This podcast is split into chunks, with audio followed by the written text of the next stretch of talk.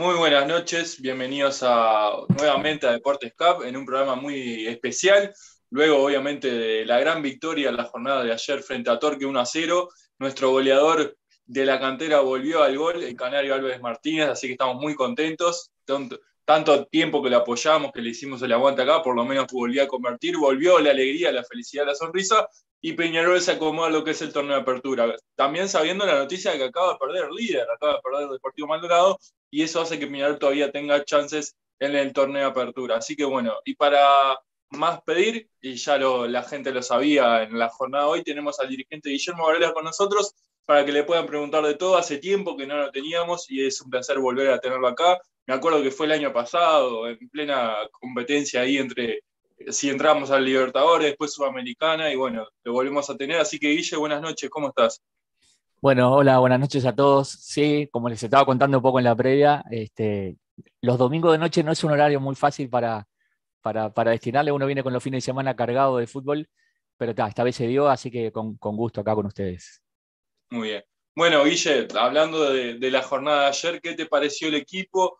Primero que nada la victoria, que es totalmente importante, y después lo que decíamos, ¿no? La vuelta del Canario al gol, es el goleador, es la ficha más importante que tiene Peñarol, cómo lo viste el partido, y después vamos a entrar en lo que pasó en la polémica, ¿no? Lo previo al tema de las entradas y eso que estuviste hablando un poco en la previa también. Sí, a ver, el, partido para el, para el momento que vivimos deportivo, que no es el mejor, si antes de llegar al estadio me decías, firmás un 1 a 0 con un gol del Canario, sabes lo que, con las dos manos, zurda y derecha. Eh, así que como, como resultado, ahora que tenemos que ser resultadistas, porque solo nos, sirven los tres puntos, eh, fue ideal. Después, eh, no, no, me gustó el primer tiempo, nos faltó mucho. tengo claras las dificultades que tenemos a nivel de variantes y, de banco a la hora de, que entren relevos. Entiendo los planteos de Mauricio porque, porque lo hablamos y porque me explica qué es lo que busca cuando, cuando inicia los partidos de una forma y los busca cerrar de otra. Pero bueno, este, últimamente estoy sufriendo los partidos de, Peñarol, creo que como todos. Y, la ventaja fue eh, el gol del Canario, este, el volver a tener el arco en cero. Peñarol se está acostumbrando a tener la parte de la defensa en lo que tiene que ver con defensa eh, con números muy positivos, como hacía tiempo no teníamos. Eh, los números negativos son en la delantera, como hace tiempo no teníamos tenemos una esperanza de gol, como le digo yo a los datos, eh, muy baja, como nunca. En, este periodo de gobierno nunca habíamos estado, en, creo que estamos en 0.6 goles esperados por partido. Es bajísimo cuando nuestro promedio del año pasado era 1.8. así que como hincha sufrido, como todos los partidos de Peñarol, como van a ser todos este, este semestre, eh, como dirigente más tranquilo, yo estuve hoy toda la mañana en los aromos, es un clima diferente cuando ganás, se trabaja de otra manera. A ver preparado el partido con Olimpia perdiendo puntos con, Torque, eh, o con Olimpia, no con Cerro, hubiese sido un, mal antecedente. Así que bueno, eh, hay que ver el vaso medio lleno y en parte conforme. Bien, Guille, eso es lo que decíamos, ¿no? Lo previo, el tema de las entradas, más o menos lo había comentado ahí la televisión. ¿Hubo alguna solución o hubo alguna respuesta a Torque? Si bien eran los organizadores y eso, pero me imagino que una respuesta como Club Atlético Peñarol le tendrían que haber dado, porque mucha gente ayer no tuvo la posibilidad de por lo menos ir al estadio por ese inconveniente, ¿no? Por el caerse el sistema de alguna manera y que Torque como, como anfitrión no haya tenido un plan B. ¿Se les dio alguna respuesta o algo o quedó en la nada? No, a ver, la, respuesta institucional tiene que ir por el lado de los delegados, eh, eh, son nuestros delegados que tienen que hacerle el planteo a, a Torque. Eh, es cierto que tenemos limitaciones del, punto de vista que el organizador del espectáculo, el locatario es Torque, que sé que hizo un esfuerzo grande porque había, una, para ellos es el partido más importante del año, juegan de local contra Peñarol. Había un, clima del lado de ellos festivo, con, muchas acciones y actividades que, que, celebro, la muy buena idea de los palcos, que es algo que me gustaría que el club imitara, porque, porque la mayoría no, por, el 100% de los palquitas eran hinchas de Peñarol, y subí a ver cuál era la experiencia de ellos y estaban conformes. O sea, habían armado una fiesta para ellos este, que terminó siendo lo igual, ¿viste? Porque Torque es un cuadro, eh, a veces cuando quieren compararlo con Peñarol. Y, ayer perdieron y, igual estaban festejando y tirando los globos y los niños aplaudían y las mascotas de Torque se sacaban fotos con el canario. ¿Te imaginas si nosotros vamos a un partido, lo perdemos, armamos una fiesta, nuestra mascota se sacan fotos con los rivales, se prende fuego el club? Entonces son realidades diferentes, no tenemos a un jeque que nos financie este, estas cantidades de cosas, son realidades diferentes y en lo que tiene que ver con la queja de las entradas, eh, yo llegué tipo 6 menos 20 al estadio y entré al estadio 7 menos 20, una hora afuera estuve escuchando y tratando de resolver situaciones algunas muy sensibles, me acuerdo del padre con un hijo que había venido de Tacuarembó, eh, que por suerte pudieron entrar, eh, gente muy razonable, caliente, razonablemente caliente, no podían entrar a ver a Peñarol, estaban ahí en la puerta, pero, pero entendieron, o por lo menos yo fui a dar la cara, de que en, este, en esta ocasión el club no tenía, Peñarol no podía hacer nada, porque Torque tiene un proveedor de la etiquetera que no es el nuestro, o sea, ni siquiera teníamos la posibilidad informática de darles una mano.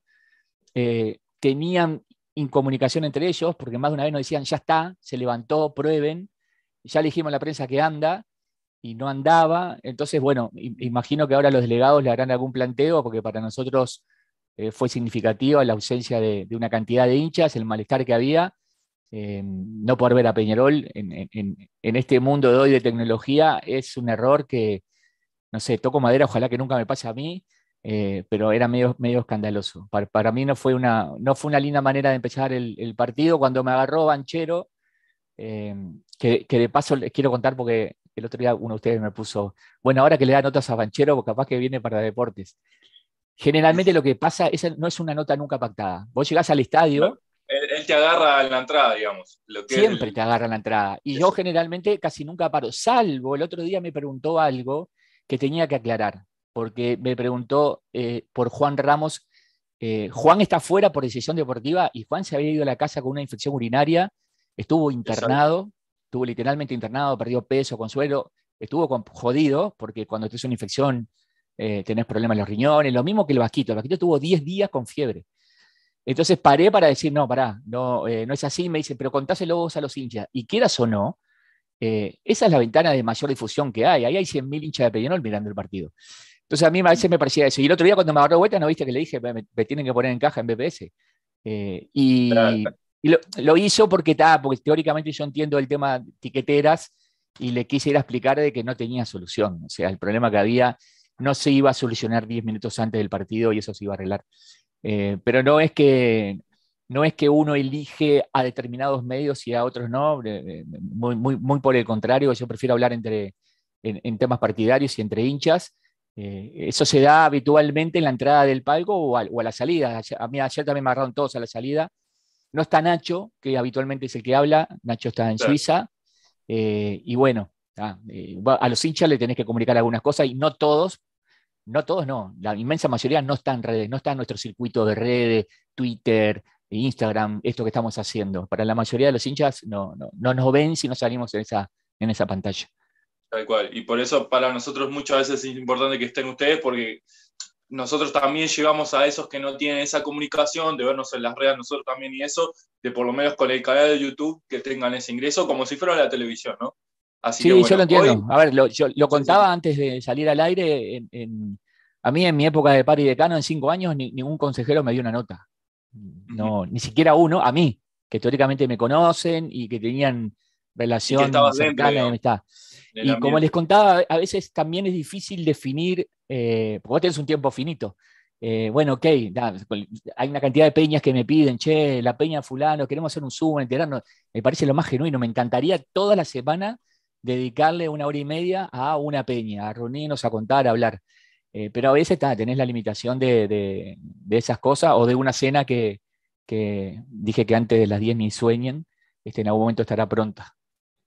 Eso es un mensaje interno en la casa. Así que bueno, le dejo a los gurises nomás que te quieran preguntar. Y eso sí, le vamos a decir a la gente que tenemos el número de WhatsApp, que dejaron muchos audios ahí para preguntarte también algunos hinchas y también los comentarios. Sin filtro, pregunten, lo, que, lo, que quieran. La idea es hablar entre hinchas. Para, si dejan preguntarle. Antes de que arranque, vamos a pasar el número. Por si alguno más quiere mandar un audio. Y es 094-258-209. Vamos arriba. Bueno, bueno, buenas noches, Guillermo. ¿Cómo estamos? Yo creo que bien. Por tu tono de voz me parece que vos no tan bien como yo. No, yo estoy bien, yo estoy bien. Lo que pasa es que no. Tengo la voz media rara, me parece hoy. Pero bueno. No, no, me arrancaste como formal. Bueno, ¿cómo estamos? Y viste que vendí humo ahí como que. Como que me hacía bien, ¿no? Pareces el serio, pareces el serio. de acá del, allá son las 2 de la mañana y es. Sí, acá son las 2 de la mañana también, ¿eh? Guarda que sea más picante. Eh, como los televidentes saben, eh, yo he tenido palabras muy duras para con Guillermo Varela por el tema socios del exterior, y los cuales me hago cargo, te lo digo en la cara, o sea, eh, hemos tenido también conversaciones en Twitter, pero hay algo que siempre le reconocí, que a mí siempre me contestó Varela, siempre que le hice un planteo, sea por Twitter, que si sos tan amable, Fede, si me podés poner los chats que en los cuales Varela siempre contestó, y siempre me dio la explicación de los socios del exterior. Yo acá con Varela me comuniqué el 16 del 4 del 21 por el tema socios del exterior, en el cual eh, me iba explicando paso a paso y me, en un momento me decía que estábamos cerca.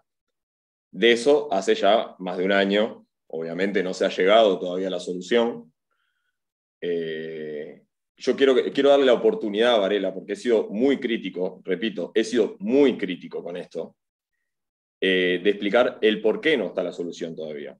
¿Por qué los socios del exterior todavía no podemos pagar mes a mes?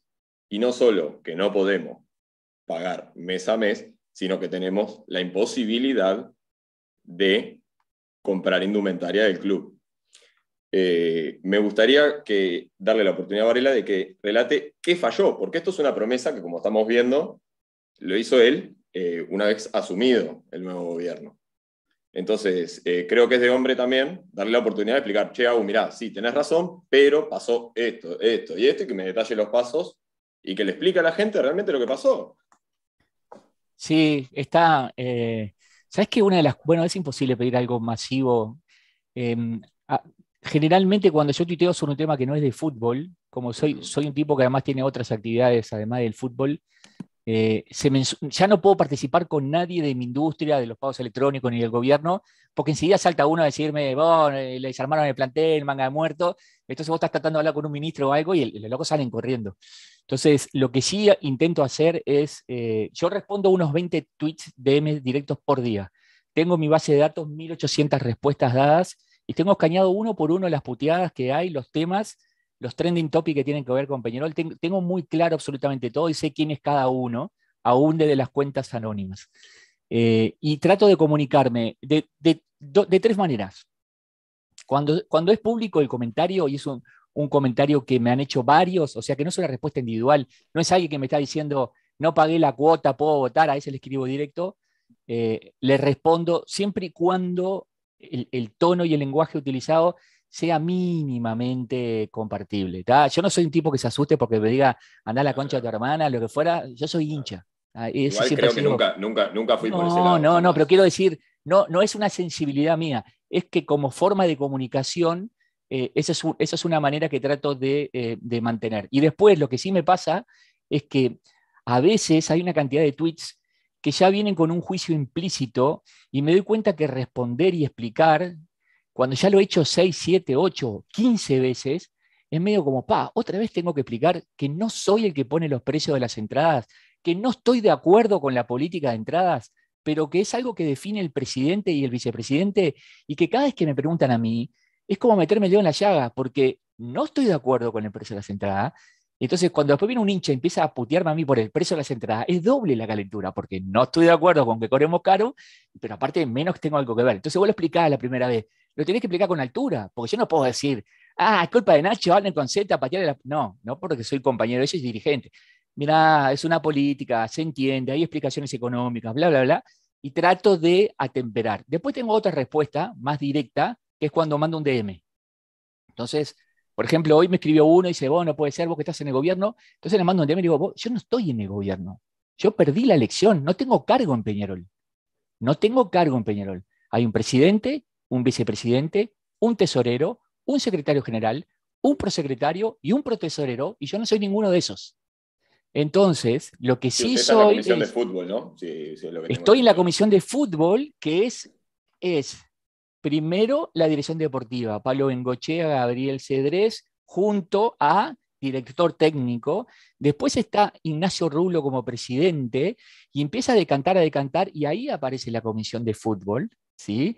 Muy abajo en la toma de decisiones, Yo hay cosas que me entero a, la par de casi ustedes, porque hay negociaciones que tienen sentido que sean secretas, para no, para, no inflar un precio, para lo que fuera, pero en, algunas áreas del club eh, no, es, no estoy con el martillo, yo perdí la elección, no, no soy quien gobierna Peñarol. Entonces, hay una cantidad de temas en los cuales estoy de acuerdo con la gente que me tengo que callar la boca y públicamente surfearla, porque no le voy a tirar todo lo que me quejé mi vida como hincha, de los dirigentes peleándose entre sí o mandándose mensajes por redes o, prensa, yo no lo voy a hacer, porque aparte voy y se los transmito a ellos. Nacho sabe cuál es mi, postura con, la, con los precios de las entradas, todos lo saben. Los otros temas, los que tienen que ver con errores, a veces escribo directo. Y después lo que tiene que ver con, con, puteadas y con lo que fuera, cuando veo que, eh, porque otra cosa que tuve que aprender del lenguaje de ustedes, yo, por ejemplo, si le escribo un mensaje a alguno de ustedes y le digo, vos, chanta, vende humo, eh, no puedo hacer tal cosa, realmente es porque pienso que sos un chanta, un vende humo y me estás cagando. Yo le escribo a ese, a ese hincha de Peñarol directo, te muestraría, tengo, tengo cientos de mensajes así, no, no, yo nunca te insulté. Eh, no, y ahora que me lo explicás, la verdad que tenés razón. Hicieron, vos, pero hace 10 minutos me dijiste que era un chanta vende humo. Te estoy explicando qué fue lo que pasó, te estoy explicando las limitaciones que teníamos, por qué tuvimos que hacerlo así, y ahora de golpe, entonces a veces hay juicios muy extremos que hacen que llega un momento que se te desborda. Cuando yo inicié como consejero, mi idea es tener abiertos los DM. ¿Qué es mejor que para un hincha de Peñarol tener un directivo que te responde? Los abrí. Oh, las puteadas que yo tengo porque le cesamos el contrato a. No, le cesamos no. No le renovamos a Saralegui. Son de, de un tenor tan violento que a veces me dan ganas de decir, flaco, te llevaría, te llevaría de los pelos a conocer una cantidad de cosas como para bajar a tres cambios. Lo dejé abierto. Vinieron las puteadas por la riera, inmensa, de, tipos que después en el timeline eh, te dicen, va, eh, eh, Peñarol campeón. Pero ahora que me puteaste de diviese, mandame un mensaje por lo menos, Peñarol campeón. Mirá, Mauricio al final no era tan. Y después lo tuvo que cerrar con lo del Cebolla y, Lolo. Poco menos que era una traición el club no renovarle dos años más al Cebolla.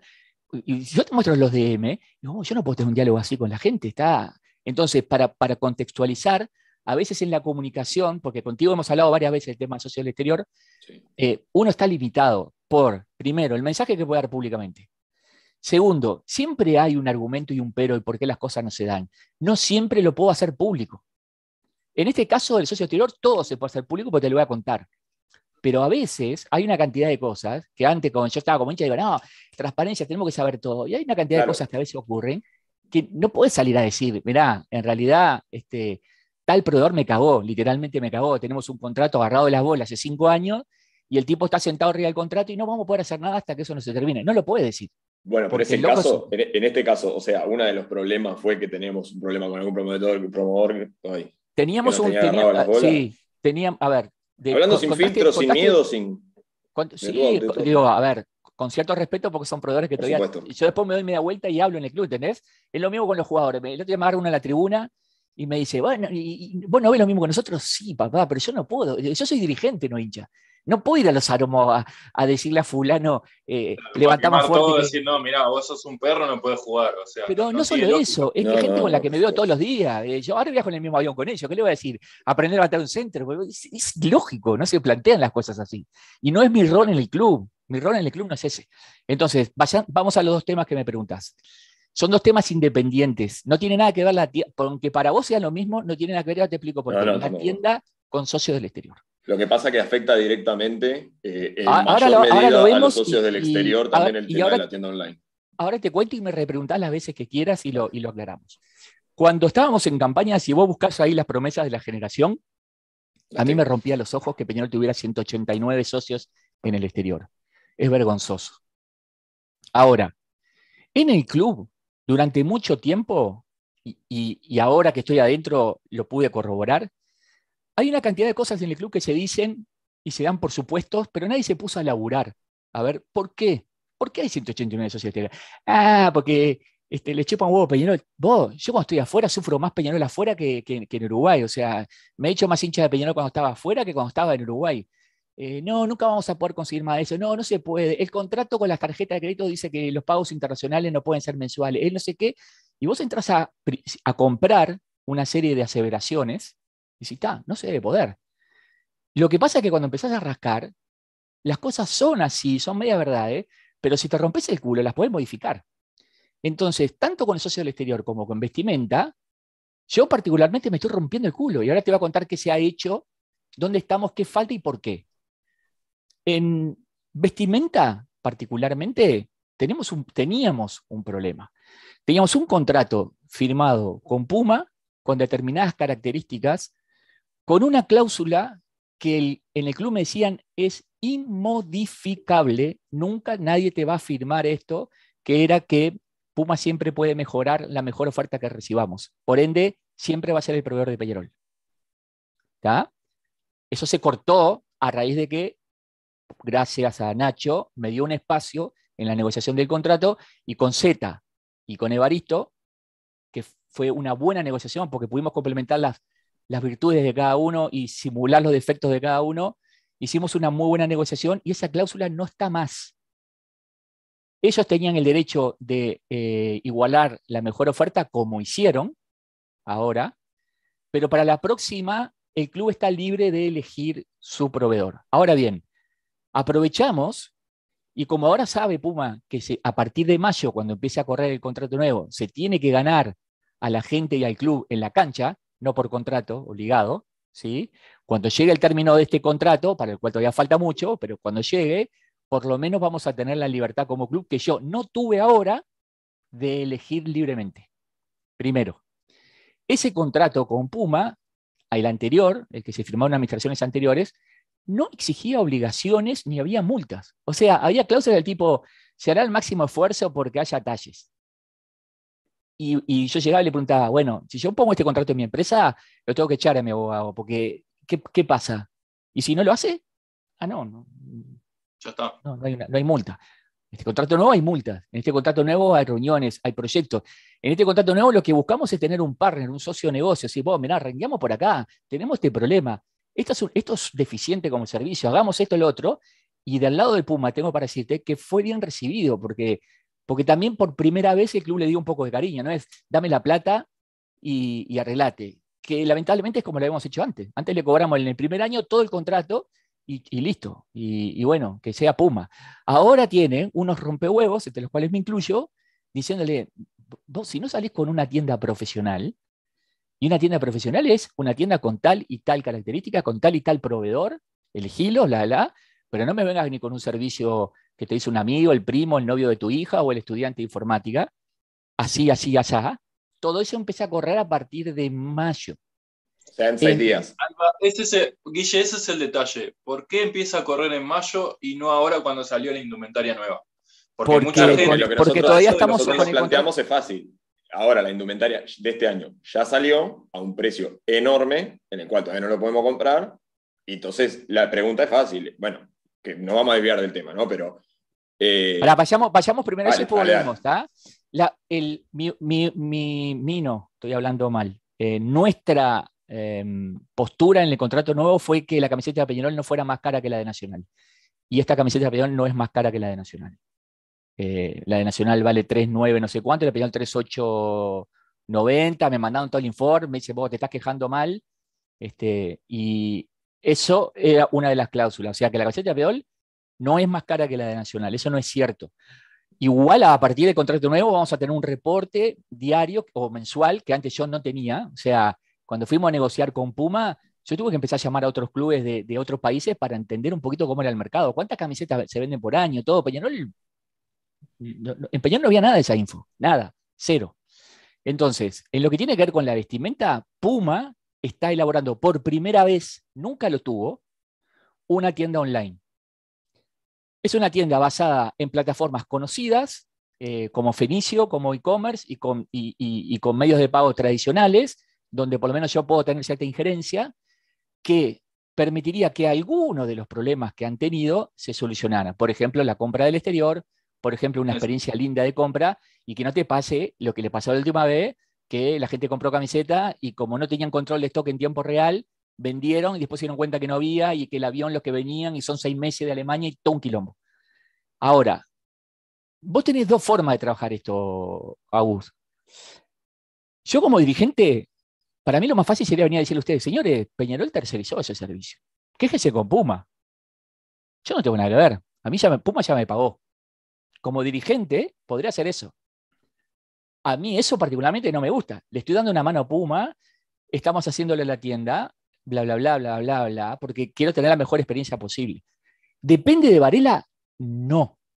No. ¿Puedo yo levantar una tienda en 15 días y dejarla operativa? Sí, yo sí. Plexo, mi empresa, sí. Ahora, no soy Puma, no soy Peñarol, no controlo los stocks de ellos, no controlo sus sistemas personales, no controlo los fletes que tienen en la compra en fábrica seis meses antes, no controlo su, eh, su indumentaria, sus colecciones, los timings, pero sí le hemos pedido a partir del nuevo contrato que el club tenga injerencia. Entonces, con nuestra gente de marketing, con el gerente general nuestra gente de marketing, a partir de ahora vamos a alinear compromisos, fechas, eh, análisis, cómo es posible que hayan traído 3.500 camisetas a la de y era obvio que íbamos a vender. Pero está bien, pero ¿sabes lo que me dice Puma? Guillermo, la mandaste hace cuatro meses. No habíamos jugado ni siquiera los clásicos en el Parque Central. Si perdemos los tres clásicos 3 a 0, me meto las 5.000 camisetas en, no en el depósito, ustedes saben dónde. Eh, y bueno, entonces decís, bueno, pará, pensemos, veamos, cómo es la oferta, cómo es la demanda, enseñame, yo te doy estos números, vemos, empujamos. Todo eso antes no se hizo. Nunca hubo en el club este laburo. Entonces lo estoy haciendo yo a, costa de que eh, yo y, el equipo del club, ¿no? O sea, labura mucho más Cecilia, Álvaro y la gente del club que yo. Pero quiero decir, el mensaje político es, ahora hay un consejero que la verdad que está rompehuevo, está rompehuevo porque eh, el día que se agotaron las camisetas de Canovio, en vez de la gente, la gente me puteaba a mí. Y yo digo, no manejo los, los stock en Alemania, los plazos. Ahora estamos tratando de trabajar a hacerlo así. La promesa de Puma es que para cuando estuviera em, funcionando el contrato nuevo, la tienda online está al aire. ¿sí? Como todas esas promesas al principio, yo cándidamente las promesas que me hacían otros se las trasladaba a ustedes, como viste todos mis mensajes de abril del año pasado, venía alguien y me decía, ah, el sistema de facturación online, te lo hacemos en 30 días. Y yo salía y decía, muchacho, en 30 días tal, estoy arriba. Como eso nunca ocurrió en ningún tema en el mundo de Peñarol, en ningún tema, yo lo que te estoy diciendo es que la promesa de Puma es estar operativo ahí. Yo hice una prueba la semana pasada con la pasarela de pago y vi la tienda, está operativa, eh, no vas a tener problemas en, la experiencia de compra, en el pago, en el envío, no vas a tener problemas. Muy Vamos a tener eso. En el envío es muy importante, ya no solo para mí, sino también para los del interior que nos están mirando. No, vas a tener problema porque Felicio trabaja con, todos los couriers, entonces no es, no es una tienda que solo tiene con el correo o solo con... Este tiene con todos los couriers, entonces no importa, vos elegís el lugar donde está, la tienda analiza cuál es el mejor, mira, este FedEx por costo de HL, lo que fuera, te la puedo mandar por acá, así, así. Todo eso llevó mucho tiempo. ¿Pero por qué llevó mucho tiempo? Porque Puma no vendía así, no le interesaba. Es una obligación que le puse en el contrato nuevo. Puma no quería vender en el .com. No tenía tienda. Lo, que pasa, lo que pasa, yo te explico, Guille, así como vos hiciste una investigación, eh, yo también hice una investigación de acá, eh, en el cual, bueno, no sé si vos me seguís en Twitter o no, lo subí a Twitter, eh, comparaba los productos de Puma y los envíos que tenía en Europa, ¿no? en el cual el mismo producto exactamente igual, pero ponía Borussia, ¿cómo era? Borussia Bajen, no sé cuánto, no, Dortmund no, Bajen, no sé cuánto, es el verde. Ese. Eh, que era tienen exactamente la misma indumentaria que nosotros, eh, lo enviaba por, aparte, te lo enviaba a tu casa por la mitad de precio. Obviamente, eh, tenés que considerar dos cosas. lo sabemos, da igual. Sí. Dos cosas. Lo que yo te quiero decir con esto era que Puma sí, no sé si Puma Sudamérica, pero Puma Europa sí tiene una tienda online y sí he comprado yo ahí y sí me han ah, llegado cosas. déjame aclararte algo. Puma Uruguay no tiene nada que ver con Puma Europa. Ah, Primera aclaración. Eso es bueno saberlo. Eso es muy no es Puma, es, es un consignatario uruguayo ¿sí? que tiene la marca, la representación, pero no es Puma. No es Puma. Entonces, eh, es, como, es como si yo tuviera la representación de la marca, este, no sé, Pac-Man y quiero mandar a hacer esto y tengo el derecho a mandar a hacerlo, pero entro en la cola de todo el mundo. Entonces, si, Puma no mete ahora la orden de fabricación de las camisetas para, para, para fin de año, para fin de año, nos quedamos sin camiseta. O sea, ya tuvimos que razonar la camiseta aniversario, la del septiembre, ya hace rato que está resuelta. Y eso va a venir con el contrato nuevo. Entonces, claro, los tipos la corren de atrás estás en un mundo ahora que con la pandemia cada flete no es lo mismo mover mercadería en Europa, es una unión aduanera. En Uruguay todo te cobran el 100%, el 50, el 60 del valor, ¿sí? Este, te querés comprar cualquier cosa de electrónica, yo que vivo comprando, no entran ni siquiera. Si lo querés mandar de Europa a Uruguay, no entran. si querés traer muchos de esto, mi, del valor. Mi ingreso al metaverso, comprarme los lentes de, esto, me una fortuna. Yo le explicaba al gringo cuánto me costó puesto acá, y me decía, vos, pero te están matando. Entonces, ahí hay un componente que tiene que ver con el negocio y, será Puma el que tenga que definir los precios y lo que fuera. Sé que no es un tema tampoco de que eh, pido 30 camisetas, me la meten en un barco y las tengo acá. Es un poco más complejo. Eh, aún así, no alcanza como argumento para el mal servicio. Las dificultades que tienen no es un argumento válido para el mal servicio. Lo entiendo en la proyección de ventas, en los tiempos que son increíbles. Tenés que mandar a la fábrica ocho meses antes. Y es verdad que Puma ha tenido las dos experiencias. Se ha quedado sin camiseta, pero también se ha quedado con clavos y como un tipo que negocia Puma Uruguay, quiere buscar el punto de equilibrio. Entonces me dice, no, yo no voy a mandar a hacer 20.000 camisetas y después 15.000 las tengo tiradas ahí. Entonces parece lógico. O sea, resumen, sobre la tienda online, en fines de mayo, según Puma, deberíamos estar eh, al aire. A partir de tener la tienda Me gusta el según Puma, porque si no después te vamos claro, a Claro, no es Varela. No, fines de mayo. Otra vez el 21 Varela prometió fines de mayo si esto no ocurre, vamos a pasar el número de Puma ahí, lo llamamos a nosotros lo de Puma, no pasa nada. Tenés que escribirle a, a, Puma. A ver, está, están ahí. Por eso. No, no a Varela y a Puma. Hacemos un careo. ¿Puedo criticar algo? ¿Puedo criticar algo? Una cosita.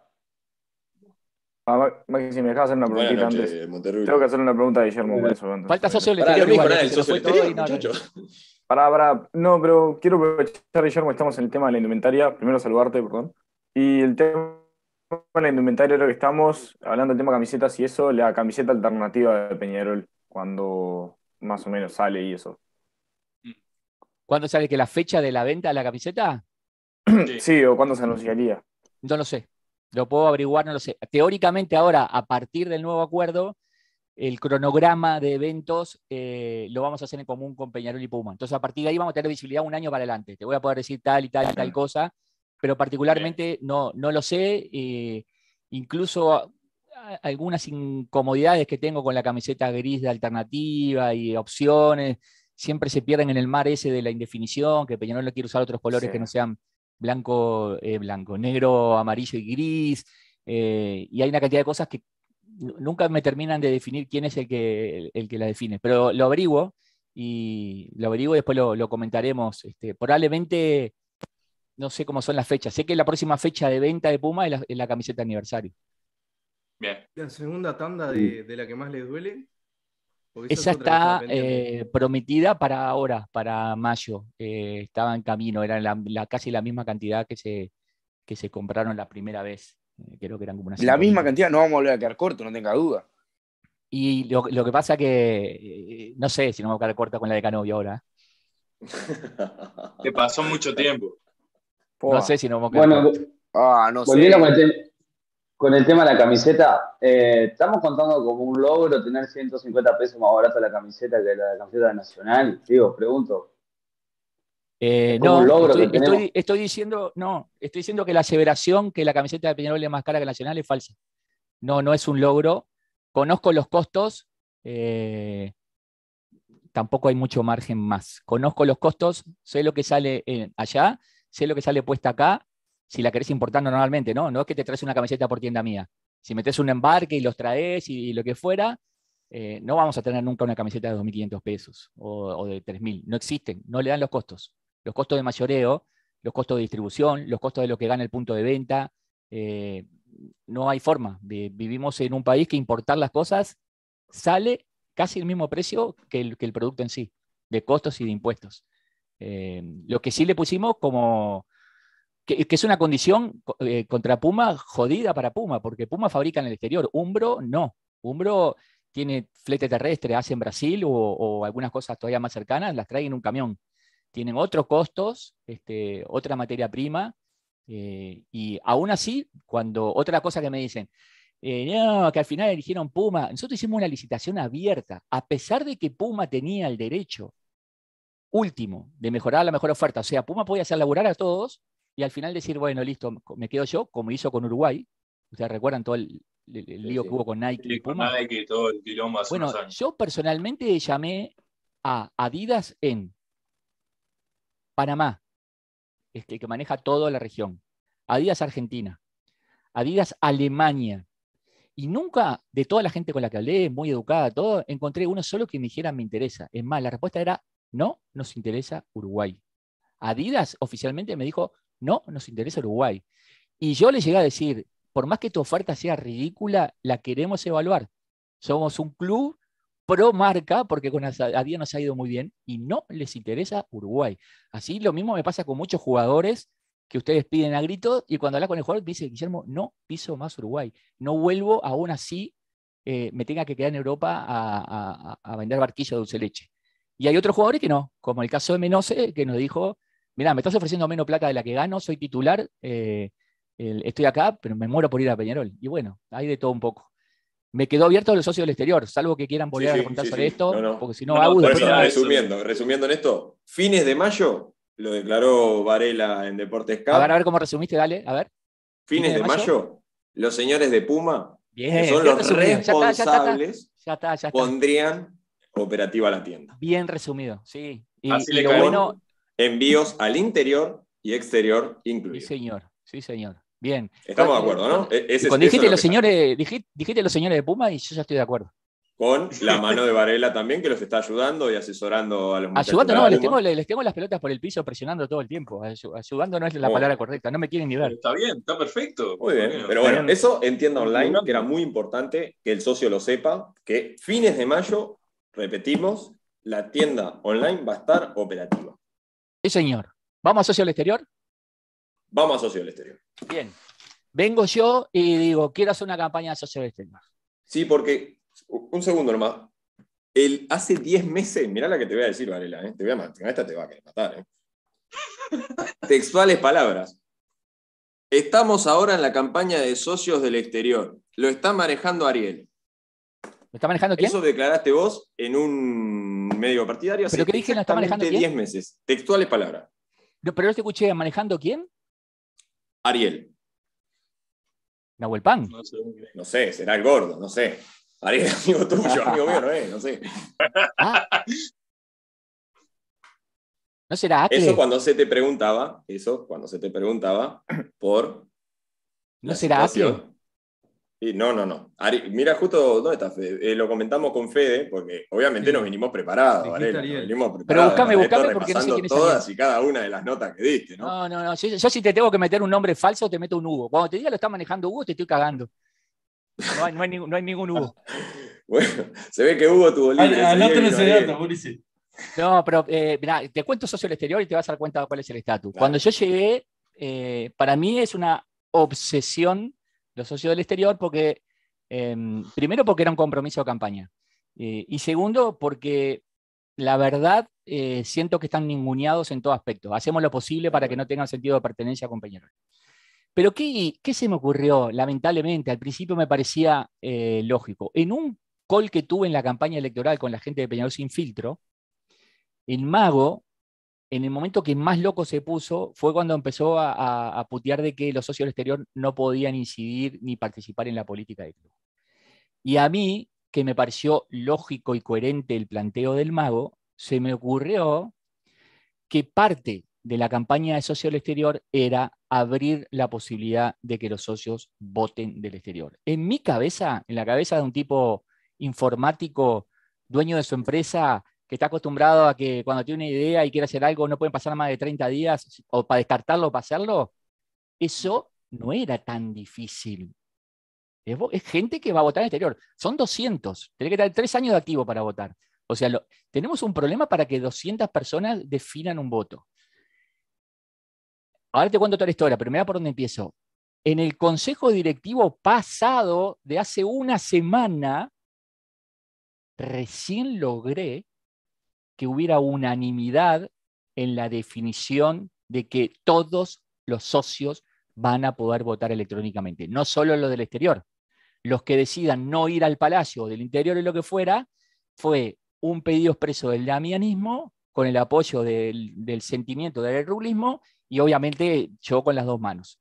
Entonces, recién en el Consejo pasado tenemos una respuesta para la Asamblea Representativa que pidió participar de todo el proceso.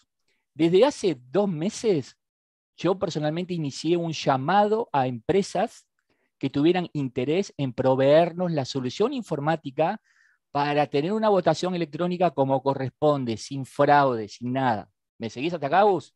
Sí, sí. ¿Ah? esto que vos me estás diciendo, yo ya te, lo. Está, pará, pará. Cuando empiezo a hablar con los expertos, los que saben de voto electrónico, me dicen, ¿qué experiencia hay en Uruguay? Ninguna. El presidente de la Cámara de Diputados, Sope Pasquet, ni siquiera consigue que los diputados voten en la Cámara una caja que tienen con un botón. Todo es un quilombo. Me dice, bueno, eh, ¿con quién podés hablar del gobierno? Con todos. Ministro de Educación para abajo la Corte Electoral. Con todos. ¿Te animás a hacer una ronda de reuniones? Sí. En 48 horas había hablado con todo. Hablé con la Corte Electoral, con los ministros, con todo el mundo como para decirle, quiero hacer esto. Vamos a hacer, la próxima elección de Peñarol va a ser con voto electrónico o voto presencial. ¿sí? Recién la política ahora terminó de definir que el voto electrónico no es solo para los socios del exterior, es para cualquier socio habilitado para votar que lo va a poder hacer electrónicamente si no quiere hacerlo presencialmente. Ahora, quédate ahí, Agus, quédate ahí. Bien, hablé con la Corte Electoral, con el MIMIC, con no sé qué, todo muy lindo, Varela, Varela, Varela. Primer, primer comentario es, Guillermo, hay un solo caso de hipotético fraude y el que se la pega contra un muro y al que van a decir manipulaste la elección, eh, se te ocurrió a vos lo que fuera, es a Varela. Ok, yo confío en el mundo informático, al revés, es el mundo más trazable, no va a haber ningún dame tú mejor analista de fraude a los proveedores del extranjero, me pasan con un canadiense. Me dice el canadiense, ¿me puedes mandar el padrón de socios? Le digo, no. ¿Cómo? El padrón de socios de anda por todos lados. Ya no, desde que tú y yo no. Es ilegal darle el padrón de socios a un tercero. No, no te lo voy a mandar. Me gusta, me dice el canadiense. Arrancamos bien. Dice, bueno, segunda pregunta, Varela. Dale, yo ya venía malantonado, no le había dado el coso. Ajá, a mí, a mí. ¿Me asegurás que no hay ningún muerto en el padrón de Peñarol? Todo lo contrario, te aseguro que hay por lo menos 1.600 muertos en el padrón de Peñarol.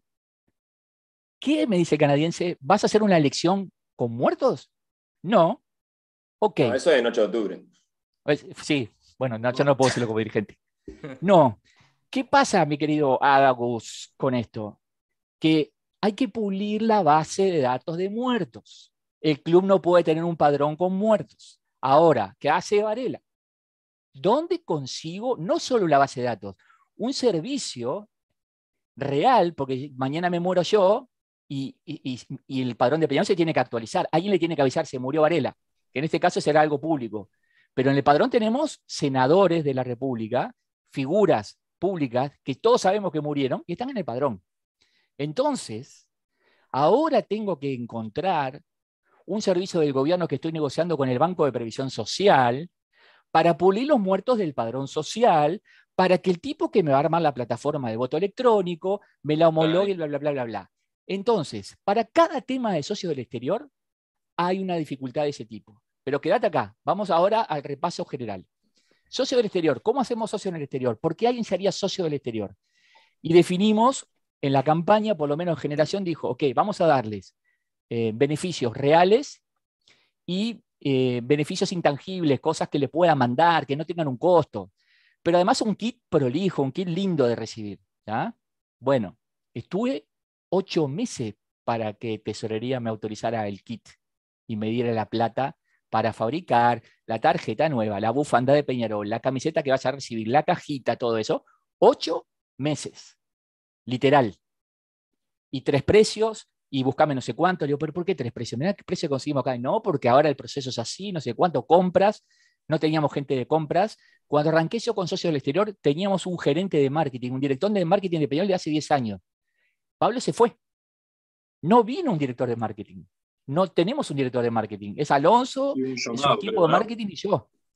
Entonces, vamos por acá, eh, armado el material. Bueno, genial. Eh, mirá, el envío de la TCAP ¿Quién vio la TECAP? ¿Qué va a hacer un socio del exterior con la TECAP? No, la quieren tener el, el, carnet de la, la. Paréntesis. No quiero más la TECAP. Quiero que la gente entre con el celular. ¿Sabés la cantidad de gente que me escribe el día del partido? Me olvidé, llegué a la puerta del campeón del siglo y mi novia no trajo la TECAP.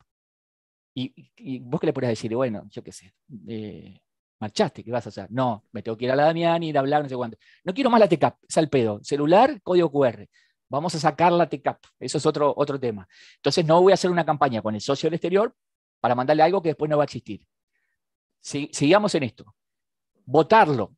Tiene que haber la asamblea representativa, tiene que autorizar este cambio. Hicimos el proceso, fuimos a la asamblea, nos votaron positivamente eh, avanzar y presentar el proyecto, pero con la comisión electoral que haga un seguimiento, me parece correcto. ¿sí? Llego al club, pásenme los, eh, los delegados de la comisión electoral de cada agrupación. Cric, cric, el único que me pasó fue Eva. Eva me pasó. A Leo Viñas, que es, es un dirigente que trabaja en la Corte Electoral. Entonces tenés que empezar a buscar ese tema. Quédate ahí tranquilo. Bueno, socios del exterior, vamos a ser los nuevos. Genial. ¿Qué puede llevar a un informático un formulario de un tipo que ingresa unos datos, paga y se hace socio? En mi empresa, 15 días. ¿Sí? En Peñarol, un año y medio. ¿Por qué? ¿Somos burros en Peñarol? No, no. Te explico qué pasa. En Peñarol hay un acuerdo con un proveedor de pagos que todo lo que Peñarol cobre vía web, electrónico, cuota de socio, la carrera 5K, lo que fuera, tiene que pasar por ese proveedor. Es un acuerdo. ¿sí? No lo puedo saltear tan fácilmente. No es que llego yo y digo, ah, no, se acabó el acuerdo con, esta empresa. Después tenemos otro acuerdo con Montevideo.com, que, que es la misma empresa de los pagos, que los tipos son los que nos hacen todo el CRM, son los que dan de alta un socio, ¿sí? Para los cuales les tengo que decir a esos tipos, me tenés que hacer una página nueva, hosteada en Peñarol, para los socios que son del exterior, para los cuales tengo este kit me tienen que elegir dónde lo quieren, si por FedEx, lo que fuera, tengo que ver dónde está geográficamente, tengo que hacer una orden de envío, tengo que llenarlo, hacerle la TCAP, mandarlo y que ya eh, el, pago vaya por una pasarela distinta a la que es, eh, que elija pago mensual, pago trimestral, pago anual, y todo eso implica relaciones con terceros que no siempre fueron terceros bien cuidados por el club. Hay una cantidad de proveedores que le hemos matado a promesas y han laburado por el club en base a eh, tipos a los cuales yo no puedo exigirle, porque no le pagamos. ¿Entendés? Entonces, en todo ese recorrido que ya es cansador de por sí, pues llega un momento que si sabes lo que es, eh, chao, el día que yo sea presidente de Peñarol me, lo hago, ahora ya no pude. Siempre estamos, como siempre te dije, estamos siempre a 20 días de que me preguntes, ¿por qué? Porque para mí hacer un formulario de alguien que quiere pagar algo me lleva una semana. Está el, mago Daniel K., que es amigo, socio de Peñarol y simpatizante de generación, está en Europa en este momento cobrando sus trucos y lo que fuera con una plataforma y un sistema que le armamos nosotros en 48 horas.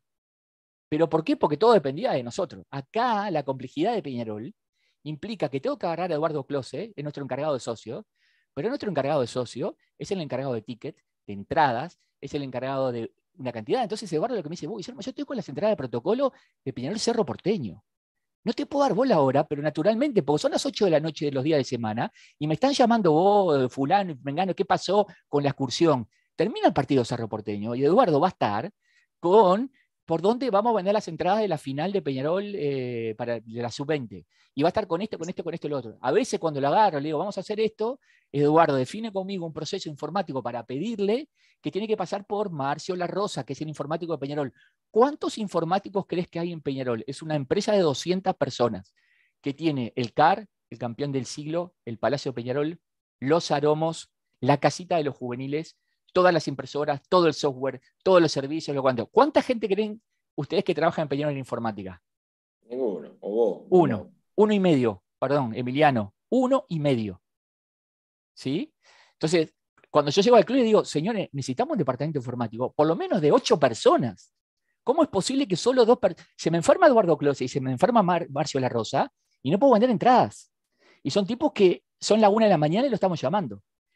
En esa realidad me muevo dentro de lo que podés llegar a hacer y no hacer.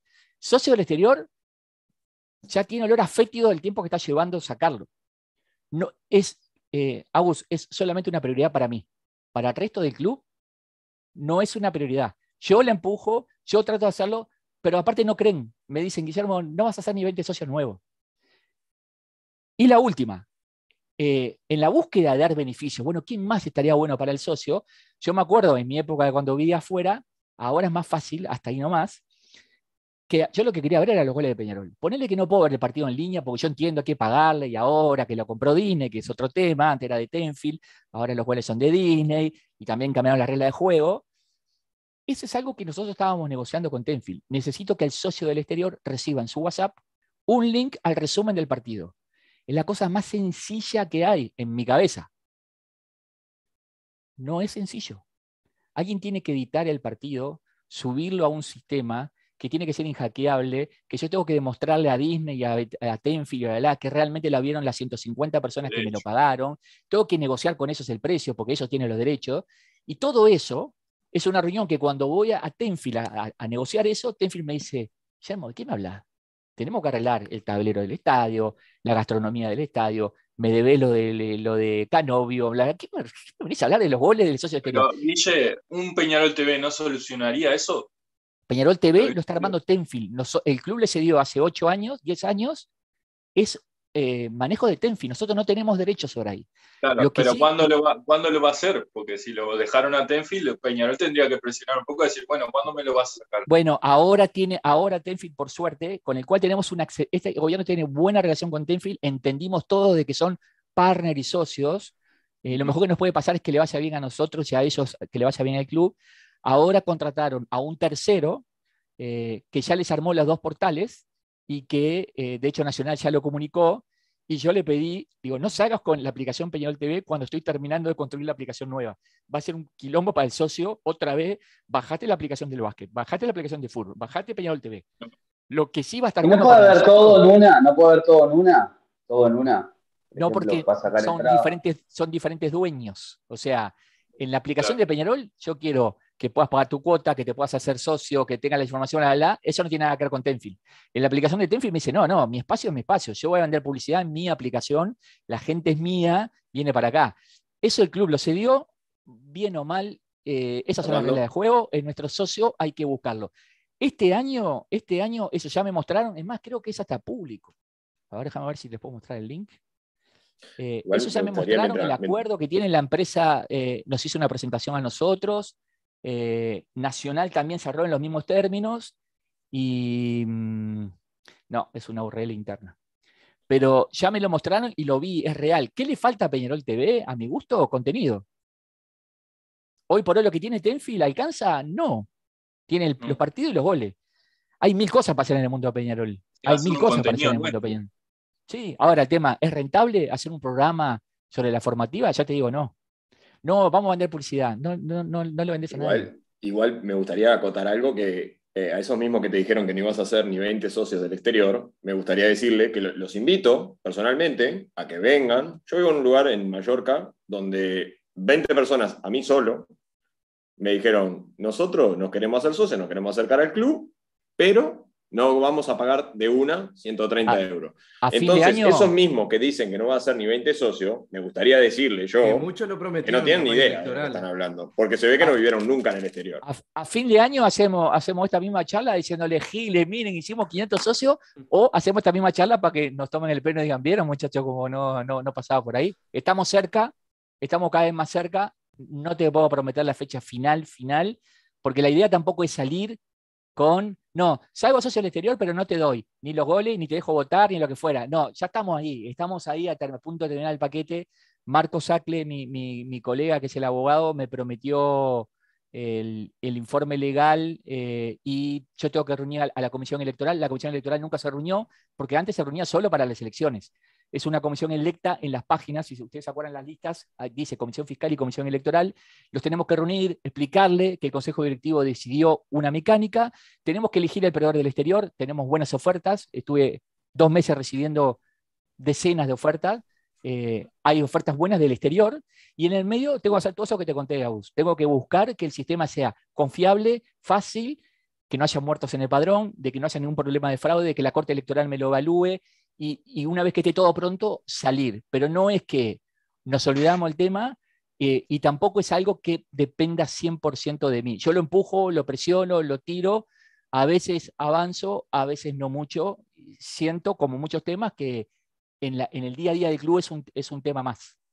Lo que yo te pregunto, para el 2022, ¿está terminado este tema? ¿Tenemos que si no está terminado para el 2022 me pierdo las elecciones, porque a fin de año del, 2023 son las elecciones. La tengo que tener pronto mucho antes. Sí, sí. Perfecto. Eh, antes del 2022 le estamos diciendo a los socios del exterior que nos están mirando que de diciembre del 2022 va a haber una solución para que puedan pagar mes a mes, que puedan votar y que además puedan probablemente ver eh, los goles.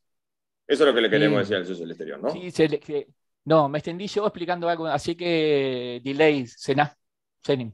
No, sorry. Peñarol primero. Le queremos, le queremos decir a la señora Varela que le vamos a mandar un no, no, de la pizzería. No, no, quiere ningún argumento de ningún, de ningún tipo. El, eh, sí, eso, por lo menos para mí eh, pero era se muy entiende, importante porque vengo hace mucho tiempo atrás de esto. He hablado con mucha gente, con carboneros en Barcelona, por ejemplo, carboneros en Mallorca, carboneros en Madrid, en toda España. Y, bueno. Yo tengo, una, tengo una, empresa que me manda el reporte de, lo que dicen todos en las redes y sobre todo vivo de esto, ¿no? Perfilado en mi dato, ¿no? Entonces yo te digo eh, los, los tweets de hoy. ¿está? Juan Manuel Lasval. ¿Es alguno de ustedes? No, de momento no. Tema eh, pregúntenle en tema socio del exterior y venta de camiseta online. Vendió mucho humo con ese tema y no hizo nunca nada. Eh, lamentable, Guillermo. Habla mucho y hace poco. Juan Manuel, te quiero, amigo. Eh, le he dedicado más de, más de 300 horas al tema. en si se le dedicara a mi, a mi negocio, haría plata. En, en lo único que hago es poner, poner, poner, poner. Eh, esto que conté son los desafíos que tenemos en el tema socio del exterior. Le estoy arriba dentro de lo que puedo. Eh, no soy gobierno en el club, no puedo mandar. No es que yo llego al palacio y digo, hagan esto. Tengo que buscar los acuerdos políticos. Ya le dije, tuve ocho meses para que me aprobaran el pago de armar una cajita. Ocho meses pidiendo la plata. Eh, no mando yo. si hubiese ganado yo las elecciones, hubiese tenido esto en, tres meses. Dicho eso, Juan Manuel, te, quiero mucho. gracias por lo de Vende Humo. Vamos arriba, más preguntas. Desde acá, entonces, yo ya eh, eh, eh, habías dicho, Guillermo, que estabas en, desacuerdo con el tema del, costo de, las entradas. Tu, propuesta para, el club, ¿cuál, cuál, cuál es? mi propuesta no, funcionó. Te digo, te digo qué pasa. Em, para mí es ilógico que no tengamos una política de venta de entradas consensuada, comunicada y nunca más volver a tocar el tema. No puede ser que cada que hay un partido pasamos de vuelta por la, bronca del socio, la discusión en nosotros interna, otra vez con Ticantela, cambiar los, los módulos, una promoción nueva, venir con un amigo, 30, y si entras con la mano izquierda y la mano derecha, eso es un quilombo, porque tenés que volver a programar esas cosas, porque Antel es Antel, no labura a, última hora, es todo un problema. Entonces no entiendo por qué el club no dice, señores, 2022, temporada, partido internacional está el precio, partido local está el precio, puteen ahora y después el resto seguimos. Eso no lo entiendo. Nadie me lo logra explicar. Segundo, para mí sería fácil empezar a hacer público esa, esa divergencia porque es populista. Es, qué lindo, ¿le puedo pegar al gobierno del club con algo que sé que prende en la gente? Me pongo del lado de la gente y empiezo a decir, oh, yo estoy con ustedes, muchachos, nos están matando con la entrada, este gobierno, ese cuánto, bla, bla, y los palquistas, yo soy palquista, eh, bla, bla, bla, bla, bla. Pero siempre me hago esta pregunta, siempre. Mi intervención ¿le hace bien a Peñarol? ¿Tiene sentido para Peñarol que alguien en la interna empiece a decir, no, primero no. Segundo, ¿cuál es el argumento? El argumento es 100% económico. Y yo sé que Nacho, porque lo veo en las discusiones, es rehén de esa situación. Entonces, yo no puedo exigirle a Z, es el presidente y el vicepresidente lo que definen los precios. No es justo, no es ético de que yo me ponga en la vereda enfrente a decirle, vamos a bajar los precios, porque el argumento de él es, Guillermo, a el, campeón de siglo me sale 80 mil, 100 mil dólares cada vez que lo abro. Y los partidos locales no le puedo cobrar a la gente. Entonces me estoy fundiendo, cada vez debo más. Va a haber un momento que no voy a tener para arreglar los caños cuando se rompan.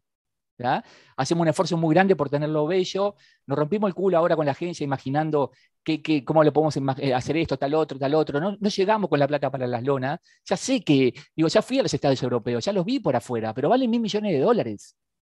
No tenemos esa plata en el club, no tenemos plata en el club. Es medio milagroso eh, eh, conduciendo como estamos hoy por hoy al día con los jugadores, lo que medio milagroso. Entonces, ¿es justo que yo me ponga, siendo dirigente, me ponga en la interna a tirar piedras al vidrio? Y no, no. Entonces, trato de dar la pelea interna, trato de decir, señores, a ver, muchachos, ustedes no saben lo que me costó que, que entraran gratis a Peñarol Sporting Cristal. No se imaginan lo que me costó. Y me costó a mí, porque no quería ni Peñarol, ni la Comebol, ni el gobierno. La Comebol me dijo, no hay partido internacional con entrada gratuita, Varela. Hemos multado, en Uruguay multaron a Defensor Sporting porque una vez la puso a 10 pesos, a 15 pesos. no hay chance, dice, no insista. ¿Y qué fue lo que hice? Le dejé las pelotas así, llamando todos los días, cada dos, tres horas, diciendo que estábamos negociando con el gobierno. El gobierno me dijo, no hay chance que la hinchada de vaya antes que la de Uruguay. Varela, no joda. Es una promesa de la calle que el fútbol vuelve con la gente de Uruguay y tuve que quemar 150 mil favores, eh, romperme el, orto hablando con todo el mundo, dejarle las pelotas así en la Comebol, para al final conseguir que alguien dijera, bueno, el primer y único partido en la historia de las copas internacionales con entrada gratuita. Y, Peñarol no quería, porque Eduardo me decía, el vicepresidente Guillermo, es la vuelta al fútbol. Son solo 5 mil, voy, voy a cobrar sí o sí, me decía Z. Y yo le decía, Eduardo, no, es un partido bisagra, hace dos años que los socios no van a ver al club, nos estuvieron bancando con la cuota, pero, pero me pongo en el lugar de él, si yo fuera gobierno, él tiene que cumplir ese rol. Él tiene que decir, sí, está todo muy lindo, Varela, el tuyo, pero que le paga el sueldo a los funcionarios, a los jugadores, después soy yo. Y vos veniste con todo ese speech muy lindo que la gente... Entonces, no es ético de mi lado hacerle a otro lo que no me gustaría que me hicieran a mí. ¿Estoy de acuerdo con la política de precio? No, no estoy de acuerdo. ¿Sí? Pero tampoco estoy de acuerdo cómo dejaron el club las administraciones anteriores y cómo está la caja del club. La verdad que no está bueno laburar en un lugar donde todos los días tenés un problema con alguien que le debes plata. Y todos los días te aparece alguien que dice, vos hace cinco años que me debes plata. Y me la venís prometiendo, venís prometiendo. Y no puedes decirle, nada, no, te la prometió otra. No, porque eran dirigentes como somos nosotros ahora. Entonces, no puedo hacer mucho más que eso. La pelea la perdí. La pelea está perdida porque la definición política es que esos son los precios de las entradas. Nacho, la de su última discusión, me dijo, vos, Guillermo, no seas malo, 280, no sé, porque yo, sinceramente, como no, no la pago, no, no, no, no veo, me dice, no seas malo, eh, venís de ver, no sé, es verdad, es verdad que creo que salió 8 dólares la entrada para la Peñarol en la Copa, con el abono, 300 pesos, 320, algo así. No hay un solo partido de Copa Internacional en América que valga 8 dólares, no hay ni uno, ninguno, ninguno. Vas a ver a, a, Boca, no sé qué, que fui la otra vez, eran 50 dólares, vas a ver a no sé qué, no existe. Entonces también tiene que haber un punto de equilibrio. Nacho me decía, vos, está bien, me viví llorando y rompiendo las pelotas. a veces tenemos razón. Y mirá que el precio que le llega a usted ¿eh? es un precio después de que todos quedemos con la cara así hinchada de, las trompadas internas. Si, fuera solamente un tema económico, la entrada costaría eh, dos mil pesos. No estoy de acuerdo, pero no puedo hacer nada más que lo que hago y tengo que acompañar al club en su decisión corporativa, lamentablemente. Eh, entonces es doble para mí el costo, porque cuando me, cuando me para la gente para putear por la entrada, es doble calentura, porque estoy de acuerdo con, con él, pero marche preso, no, no, gobierno el club. Y, capaz que sería muy arrogante decir, no, cuando yo gobierne, te las voy a bajar, que es una promesa electoral no mía. Eh, porque no lo sé, porque no lo sé, porque pues al otro día los tipos te dicen, mirá que hay tales funcionarios que no cobraron. Eh, no es sencillo, eh, no puedo hacer mucho. Estoy de acuerdo que las entradas son caras, eh, también estoy de acuerdo que tenemos que proteger. muchos socios son socios de Peñarol solo por la diferencia de valor de la entrada. Muchos nos dicen, si rompemos ese equilibrio, rompemos uno de los principales ingresos que tenemos. Al club lo sostienen en gran parte los socios. Y si nosotros perdemos socios porque la diferencia entre ser socio y no ser socio se va diluyendo, también tenemos un problema. Así que es un tema económico del cual yo no puedo ni meterme, ni opinar, ni modificar. Guille, pero una, esto porque salió, abonos eran limitados, si no recuerdo mal. Los abonos eran limitados. Y después abrieron más. Para, para, bueno, ese es otro error. ¿Por qué, ¿Por qué no son ilimitados? Pero claro, porque yo, te, yo, te, digo lo que me responden a mí. Me dice, Guillermo, porque los que compran los abonos son los que sí o sí van a ir. Entonces, si los hago ilimitados, no vendo entradas normales. Y, y, y, el, y, el, partido me sale cada vez más plata. Entonces, cuando, y, aparte cada vez es más, más ilógico los planteos, los costos, viene la Comebol con 100 personas y el, operativo de seguridad cuesta un millón de pesos y todo es, el fútbol es todo, no, no importa, después vemos, metele ahí el gancho, y el club trata, esta gestión del club, trata de ser ordenado y serio en los gastos. No es que después vemos, tiramos para adelante. Porque es horrible. Créeme que eh, los que vengan después de nosotros, por lo menos, no van a estar. Yo hace un año y medio que estoy y sigo recibiendo gente que viene a decirme, eh, vos, dejate de hablar en redes, campaña de me pasó con algunos jugadores. Hay un jugador que volvió al club, que en la negociación, que fue complicada y llevó tiempo, no nos movíamos y la diferencia era 23 eh, mil dólares a favor de Peñarol o a favor del jugador. Y, no, y llegó un momento y dijimos, listo, no se hace. No se hace, porque los 23 mil dólares para mí es una plata. Yo sé que antes no era plata, antes era, pero ahora es una plata. Bueno, ok, dale, listo. No, yo quiero Peñarol, no sé cuánto, un jugador bien de la casa. Listo. firmás, firmás después de haberte peleado con el tipo, de haberte desgastado, ¿está? Porque nosotros somos honorarios, ¿está? O sea, cuando yo llego a casa no es que me chupo un huevo de que el loco eh, estaba mal y que la, tampoco te lo sacás así nomás. Terminás de firmar y te dice, bueno, ¿sabes qué? Y los 100 mil que me ves de la vez pasada. Y vos decís, vos, ¿para qué me rompí el culo? Me terminé tomando un antiácido por toda esta discusión. Si le debemos cuatro veces más, tenía que haber dicho, bueno, ¿sabes lo que es? 23 y te debo 100. Entonces, el club fue manejado de una manera, en otra época, no, no, no busco culpable, no, esto no es un revisionismo, es una realidad que te obliga a que las actuales autoridades tengan que ser este, eh, muy antipáticas en las decisiones. Y bueno, sí, yo no voy a aprovecharme políticamente de eso. Para mí sería muy fácil hacer un comunicado y decir no puede ser, la gente de la, pero está, lamento. Los míos que se calientan mucho, porque el, gente, de mi núcleo me dice, vos, no puede ser que todas tus diferencias queden eh, afuera y no puedas presionar. Y sí, listo. Así entiendo la forma de trabajar por Peñarol. ¿Le hace sentido a Peñarol tener una división entre, entre los directivos de algo que no se va a modificar porque no tengo los votos para modificarlo? No. Entonces, hasta acá llego. Esta, es más, esta es la máxima confesión que he hecho sobre el tema. Nunca públicamente había hablado en estos términos. Entrando un poco en materia deportiva, ¿Nos podés explicar la función de los scouters hoy por hoy? Y, sí, señor. bueno, también, no, pero pará, otra cosa. ¿Por qué preparado, no tienen la, autorización de hablar con la prensa? Porque las otras ah, veces sí, los contactar a los dos y no quisieron venir, dijeron que Diego Pérez no lo dejaba, no sé qué, no sé cuánto. los, los scouters están mal definidos, no son scouters. Nosotros tenemos un, un departamento de datos que son dos personas. ¿sí? Eh, un departamento de datos que, sinceramente, entre nosotros y los que nos están viendo, me lo permitieron hacer eh, porque sabían que si no me, prendía fuego, me tiraban nafta en el Palacio Peñarol y me prendía fuego. O sea, es un departamento de datos que la mayoría de mis compañeros eh, no considera ni necesario, no están acostumbrados a tomar decisiones basadas en eso. Las decisiones en el club siempre se tomaron porque conocen a tal contratista o porque le ofrecieron tal jugador o porque me subí a un avión y la hermana del jugador me dijo que estaba libre. Entonces, así es como se maneja el mundo del fútbol, o porque el técnico de turno te dice tal y tal jugador y ahí es obligatorio traerlo. Cuando yo arranqué con Nacho, le dije, Nacho, eso te lo voy a combatir. Tenés dos formas. O me das ese espacio y te, y te muestro con hechos cómo eso es beneficioso, o te voy a combatir pase por pase del primer paquete que me quieras traer, pero mal, va a ser una guerra. Y Nacho, muy hábil, me dijo, dale para adelante. Ahora, estuve cuatro meses sin que los chicos tuvieran una computadora. es, esa es la bola que me dan a mí con el departamento de datos. ¿Qué es lo que hace entonces el departamento de datos ahora, ahora que pasó un tiempo, ahora que se ganaron un lugar? Es mucho más que el scouter de jugadores. Nosotros tenemos ahora, ahora, un análisis partido a partido, previo y post, de todos nuestros jugadores, de todos nuestros rivales, como nunca tuvimos. Una información en tiempo real con proveedores eh, externos nosotros como nunca tuvimos.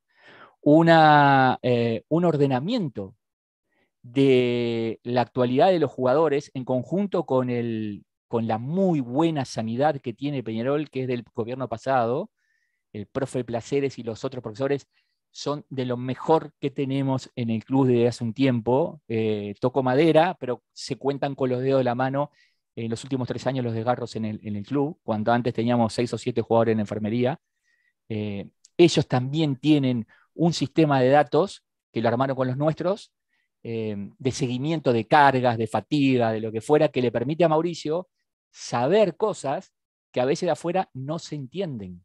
¿Por qué mm. tal jugador juega 60 minutos? Porque no puede jugar más, porque se va a romper, porque baja su efectividad tanto por ciento, porque erra tantos pases, y eso le hace al técnico tomar decisiones que antes no existían en el club como información. Además, el departamento de datos le da al jugador información para mejorar su performance. Le manda videos de sus rivales, le explica eh, y le enseña a leer sus métricas de una forma diferente. Antes que nosotros llegáramos, los jugadores lo único que les interesaba era cuánto habían corrido. Ellos creían que eh, el que más corría era el que mejor había rendido. ¿sí? Ahora, eso, que llegó un tiempo educar, lo hemos ido perfeccionando entre todos. A ver, hay jugadores que venían del exterior que tenían mucho más claro que nosotros el análisis de datos. Eh, y el mismo Mauricio que cuando trabajaba en Qatar este, vivía, vivía con el sistema. Ahora, eh, nosotros podemos ir con los jugadores que realmente quieren. ¿Saben quiénes fueron los dos jugadores?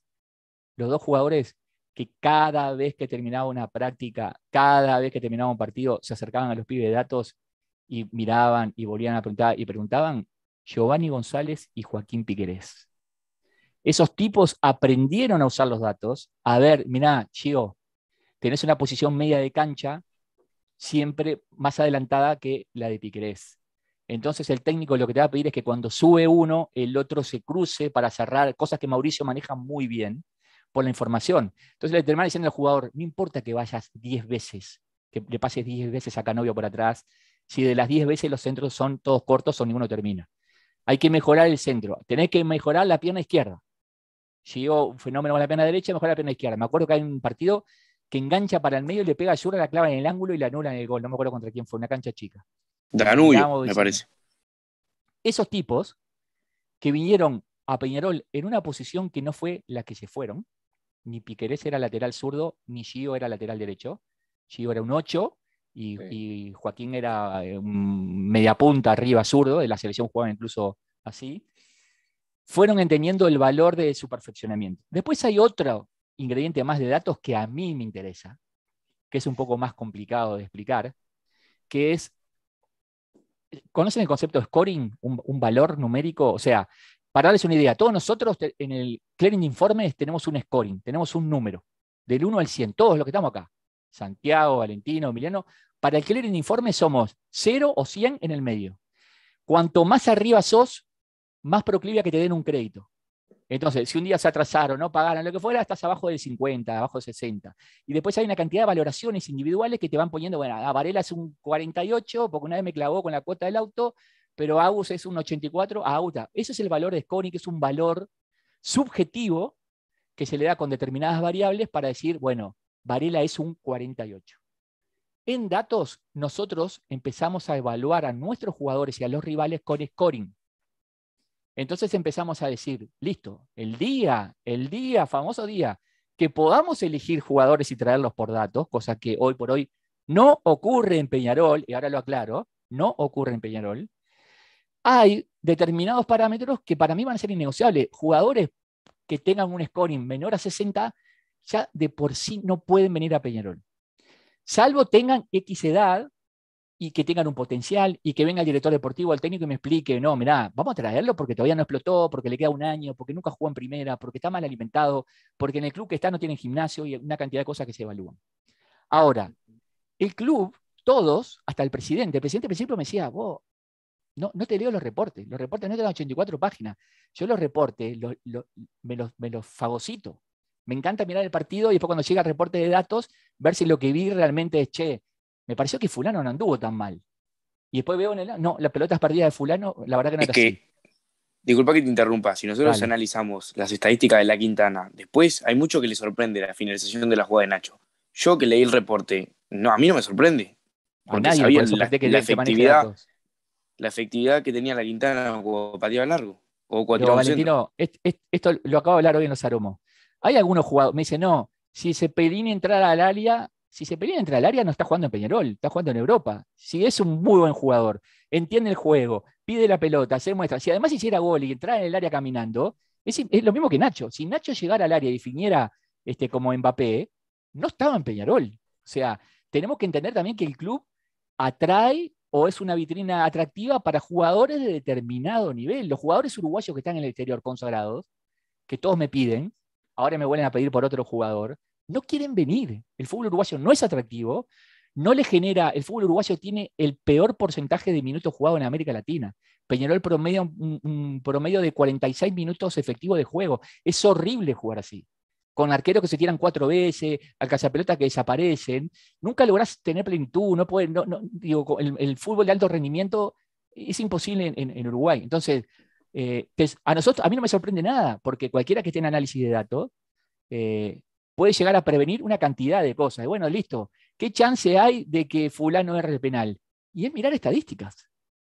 Y eh, con este, eh, no solamente que fulano erre penal, ¿qué chances hay que este golero se lo ataje? Sumalas, pará. ¿Qué chance hay que siendo visitante en una cancha chica? ¿Qué chance hay que es pelota de fútbol internacional y no era local? Y mezclas todo y te da, eh, la, posibilidad es un 38% que le O sea, de cada 10 veces que tire, 3. Bueno, y si estás meado por un elefante justo ahí, ese día será el 3 o 70%. Entonces, llegás y decís, datos hoy por hoy ¿Influye en Peñarol? No todo lo que quisiéramos, ya empieza a influir. Claro, porque llega un momento que vos le decís al técnico o al director deportivo que no levante más los córneres Guillermo Varela.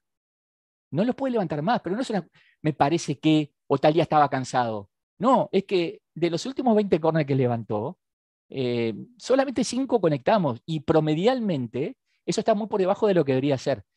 Mauricio es un tipo que trabaja con datos. El club empieza a tener gente que trabaja con datos. El Chelo Broly, hace un asado con nosotros a fin de año para festejar que por primera vez, no, por primera vez no, que en 17 años creo habíamos ganado el campeonato de cuarta.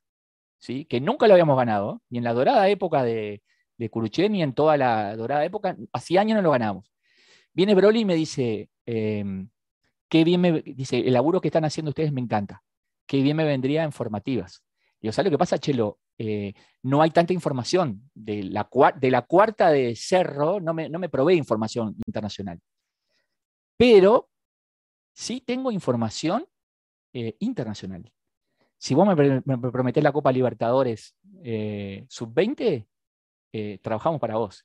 Y el Chelo se rió y me dijo, vos, es en la altura, es contra el Independiente lo hace que le gana caminando cualquiera. No te puedo prometer eso.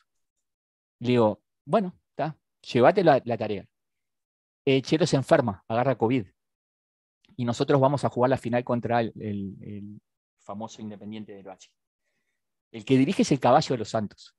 Si, tengo que decir una persona en el club que nunca me imaginé que iba a terminar tomando decisiones, no, pero viendo información en una tablet en medio del partido para entender quién es el moreno ese insoportable que corría y no había cómo pararlo, es el caballo de los Santos, pero hay una foto que yo subo, faltando seis minutos, están todos reunidos en el banco, con el único sistema de datos que teníamos. Le voy a contar algo. Se lo saco a la Riera, ¿sí? Se lo saco aparte en dos partidos que no fue muy mal, porque es el único sistema que había y, viaja para, para, allá.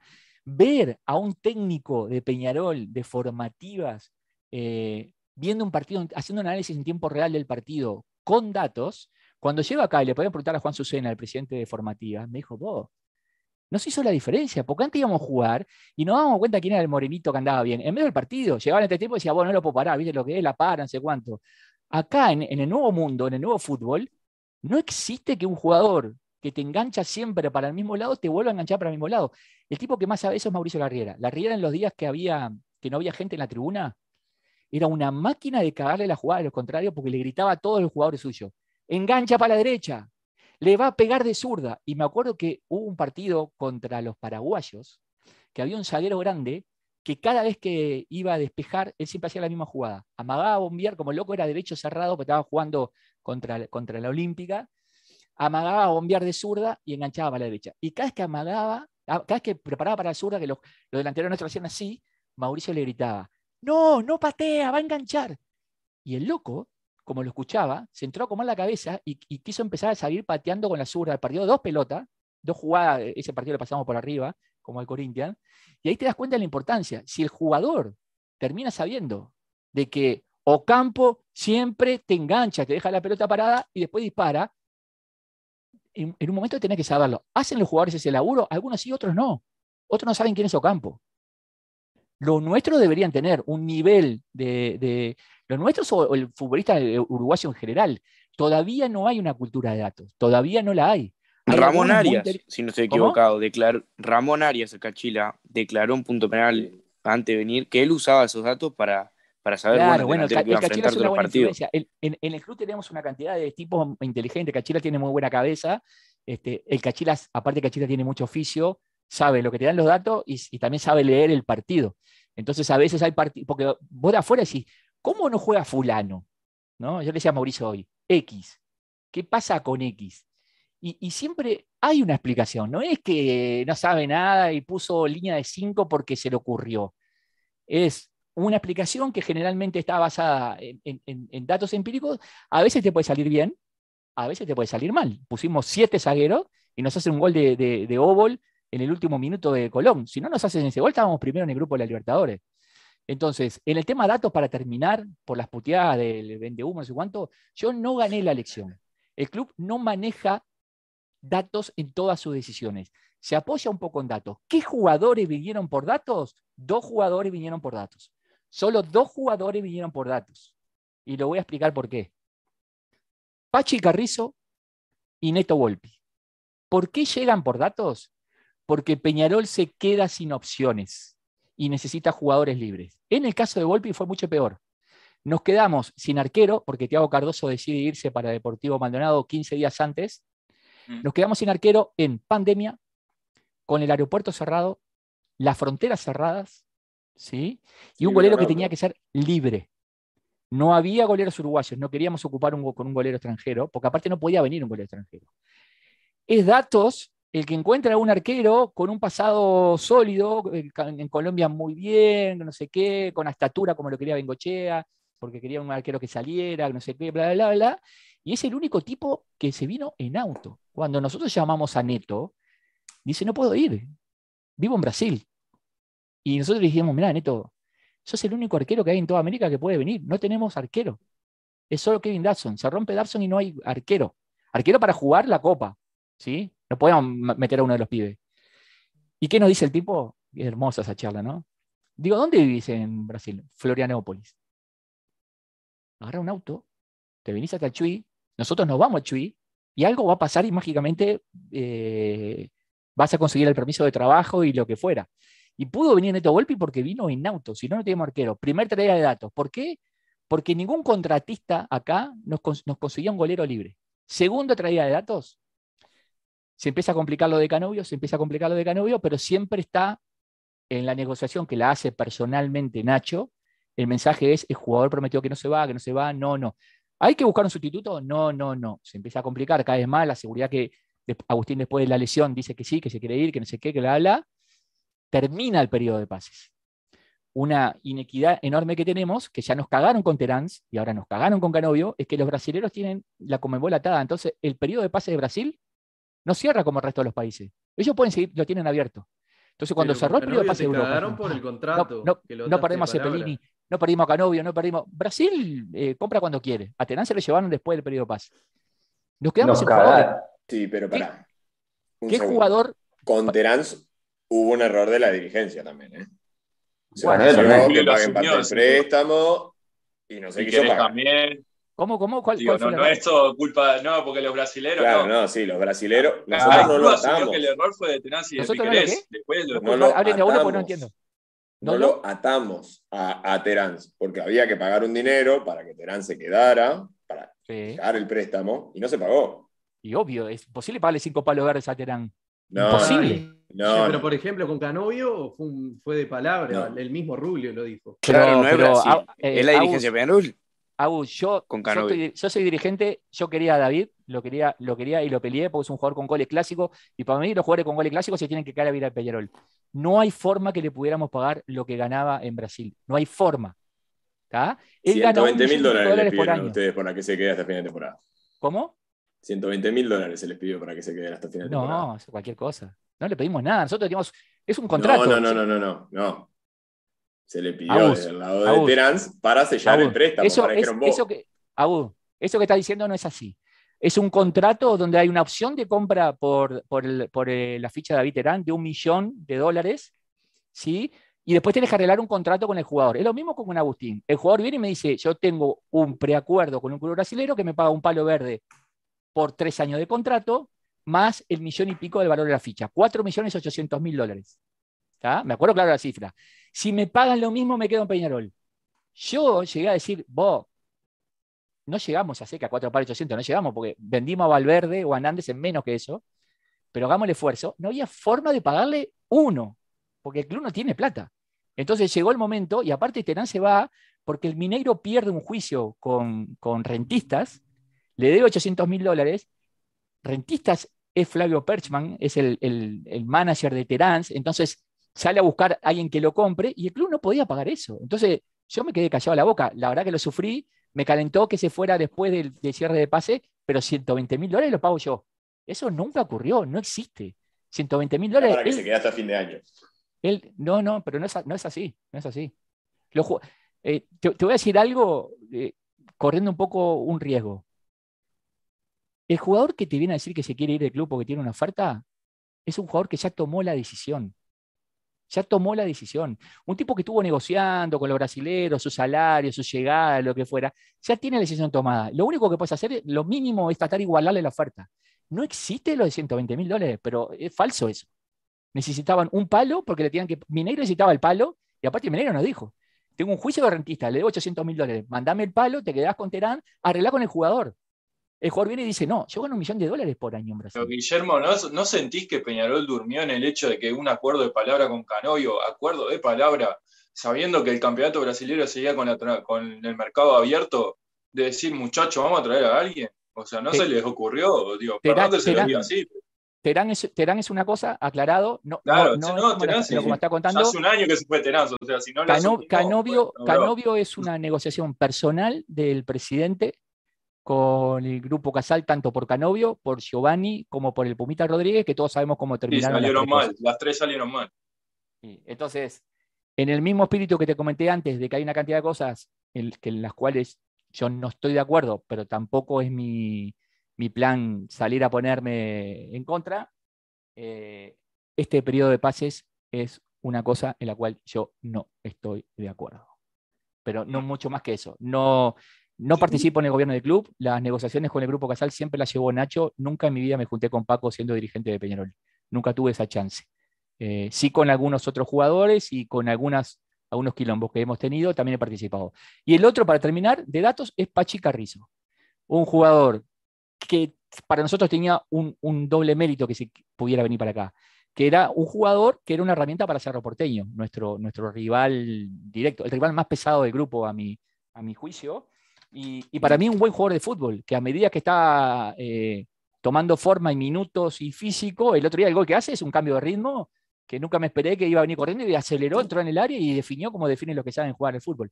Me parece que es un jugador que nos puede dar una buena mano. Esas son las únicas dos veces que datos eh, dijo a pedido del club, ¿no? Porque Datos no manda, es a pedido de la dirigencia deportiva. Estos son los jugadores eh, que nosotros recomendamos en esta condición, libres. En el resto de las veces, eh, Datos apoya, aporta, comenta, dice, pero no tiene injerencia ni puede hacer así ni así. básicamente, Guille, básicamente nos apoyamos lo que dicen los datos y, la computadora y los muchachos, ¿no? Básicamente. Si no entendí mal. Digamos que los tomadores de decisiones. Capaz que está mal expresado. Capaz que está mal expresado. Eh, digamos que no, no, es, no es el factor principal. Eh, Mauricio sí. Mauricio es un tipo muy técnico. El, día que lo contratamos, a mí me compró porque cayó a, la sala de consejo con su iPad y tenía todo el plantel y todo. Y dije, por fin, un tipo ordenado, entiende, entiende un poco de esto. Eh, pero el mundo, el mundo Peñarol en general, no es por echarle la culpa a nadie, todavía no está acostumbrado a esto y confía más en, no, porque vino fulano y me mostró un video. Y en los videos hasta yo soy bueno. Si me edito un buen video, eh, me contratas a mí.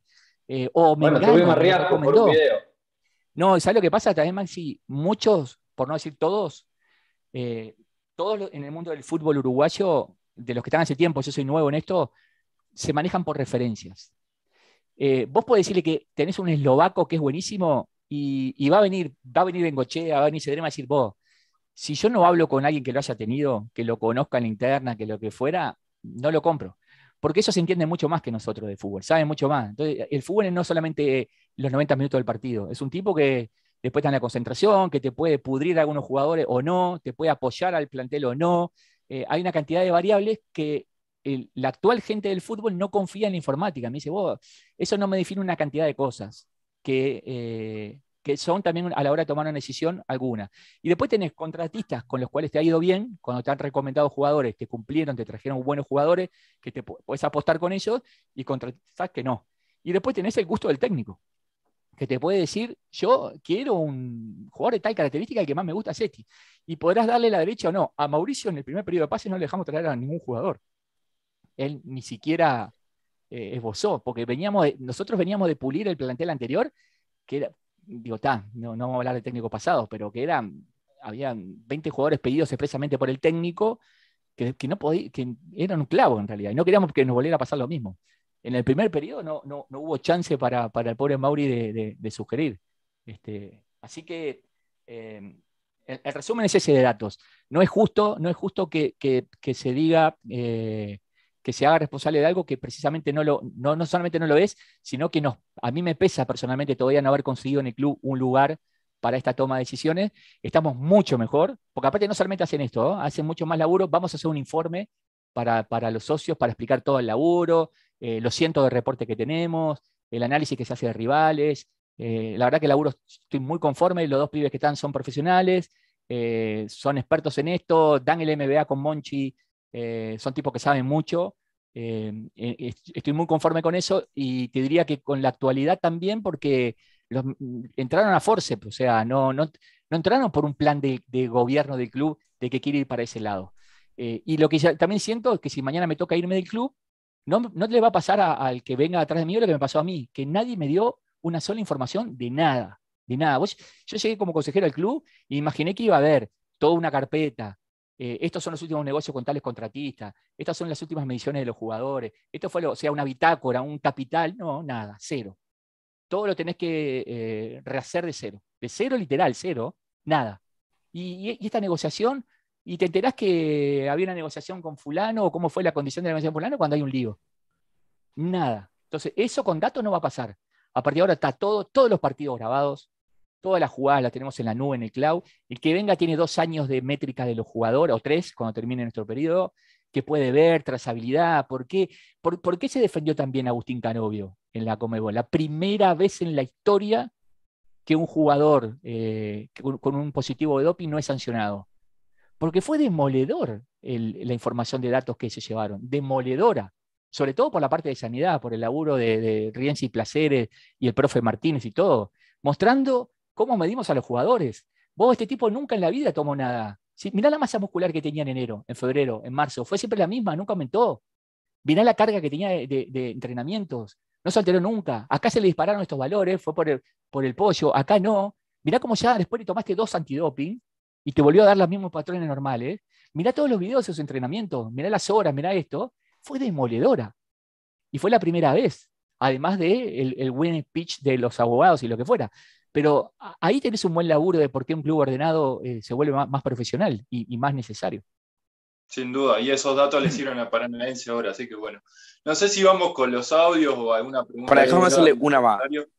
Sí, vale, yo tenemos una pregunta, vale, arrancado si quieres. Eh, Guille, una pregunta, ¿por qué, ¿por qué el otro día Peñarol no concentró para jugar contra Torque y después, conectándolo con el tema, mucho, hoy un periodista dijo que había un malestar de algunos dirigentes por esa situación? ¿Qué pasó ahí? mira, eh, no, es cierto que hay un malestar. Eh, hoy lo hablé con los jugadores. Eh, el Mota, bueno, como estaba, como estaba complicado con, su tema, estaba haciendo la recuperación, pero me junté con algunos referentes. No es cierto que los dirigentes hay un malestar. Creo que los jugadores tienen derecho en hacerle ver a la dirigencia la inconformidad que tienen con la ausencia de una definición de temas menores el plantel está al día con los salarios y nos queda por resolver los premios futuros eh, y el pago de unos premios de la Sudamericana, eh, de una plata que se le prometió y que no se le terminó pagando. En eso, si vamos a la letra fría, eh, los jugadores tienen el derecho de exigir algo que según ellos estaba pactado. Yo no participé de esa reunión.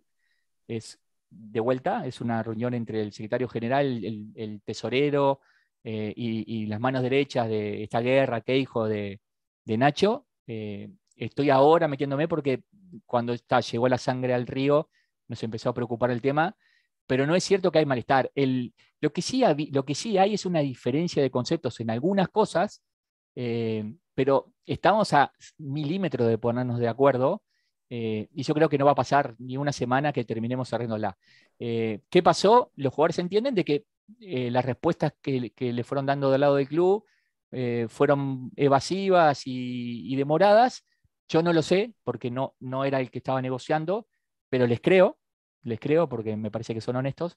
y lo que están pidiendo es una, definición y, bueno, ahora cuando venga Nacho de Suiza, este, lo, veremos y, ahora yo tengo la chance de viajar con Eva y con Z ahora a Paraguay, ahí lo podremos hablar como para llegar a un final feliz. No tenemos problemas en los aromos, hay una tranquilidad absoluta, no tenemos ningún conflicto con los jugadores ni ellos con nosotros. El diálogo hoy fue eh, entre manchas.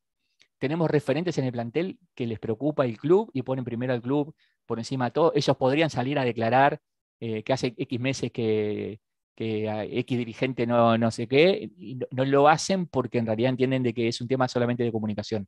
Así que eh, también los dirigentes a veces con los periodistas em, son, son un poquito eh, manipuladores, porque le, terminas diciendo al, al, periodista, o sea, cuando el periodista te pone un micrófono y te abre el micrófono, y vos terminás diciendo lugares comunes. Eh, terminás diciendo, no, sí, los queremos mucho. Y después apagan el micrófono y empiezas a decir, no, no puede ser, fulano me pidió tal premio, me pidió tal cosa. Siempre la negociación de premios eh, molesta un poco, porque al jugador lo sacas del foco, eh, tiene que estar peleando por plata, no es su rol, y porque los dirigentes somos los únicos honorarios acá. Entonces, todos están definiendo la plata de cada uno y nosotros no. Nosotros estamos definiendo la plata del club. Con lo cual tenemos una doble responsabilidad, porque si no te sentás en una mesa y te pones de acuerdo, pero después tenés que dar, rendir cuentas a otros de las cosas que hiciste. Y por eso creo que el tema llevó más tiempo del que debería. Y, bueno, los jugadores no concentraban, pero después al otro día a las 10 de la mañana estaban en el entrenamiento. O sea, lo único que hicieron fue no dormir. y, que me como señal no es tan grave, es una señal de inconformidad que a los dirigentes les debería preocupar. Y bueno, ahora lo que, lo que hay que hacer es resolverlo y nada más. Eh, yo, Guille, lo que te quería preguntar era mm, eh, qué se espera de Peñarol en este periodo de pases y también el tema de Lizalde, que se le termina el préstamo en agosto, si no estoy mal. Mirá, eh, arranco para atrás porque Lizalde lo hablé yo personalmente con él. la dirección deportiva, el técnico y nosotros estamos conformes.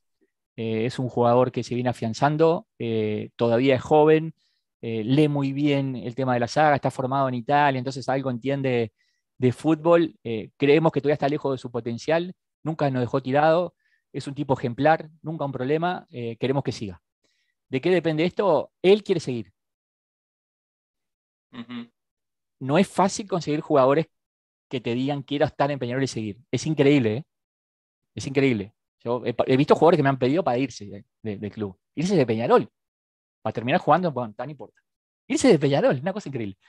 Eh, él quiere quedarse, lo llamé al contratista para preguntarle condiciones.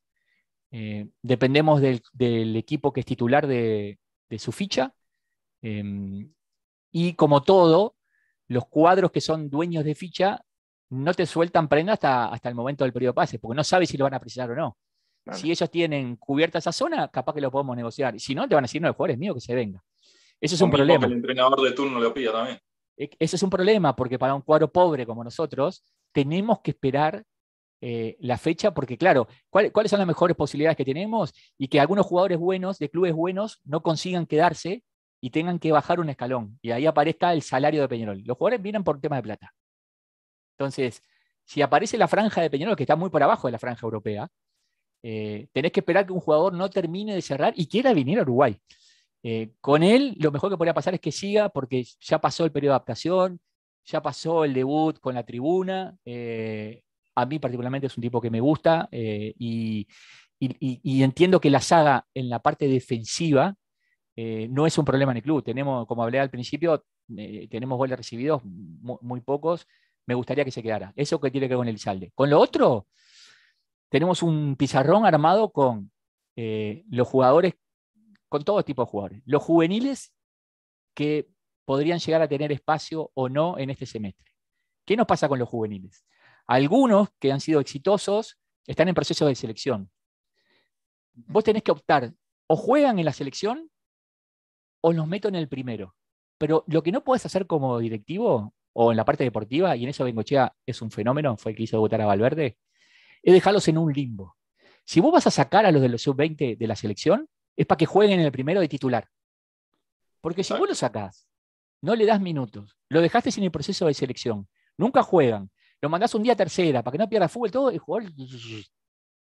¿Sí?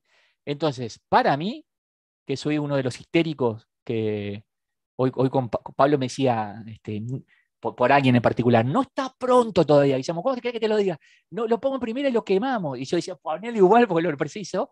Para mí hay jugadores en la sub-20 que los quiero ya. Eh, los, dos laterales para mí son los futuros laterales de Peñarol. El lateral derecho y el lateral izquierdo, yo los quiero.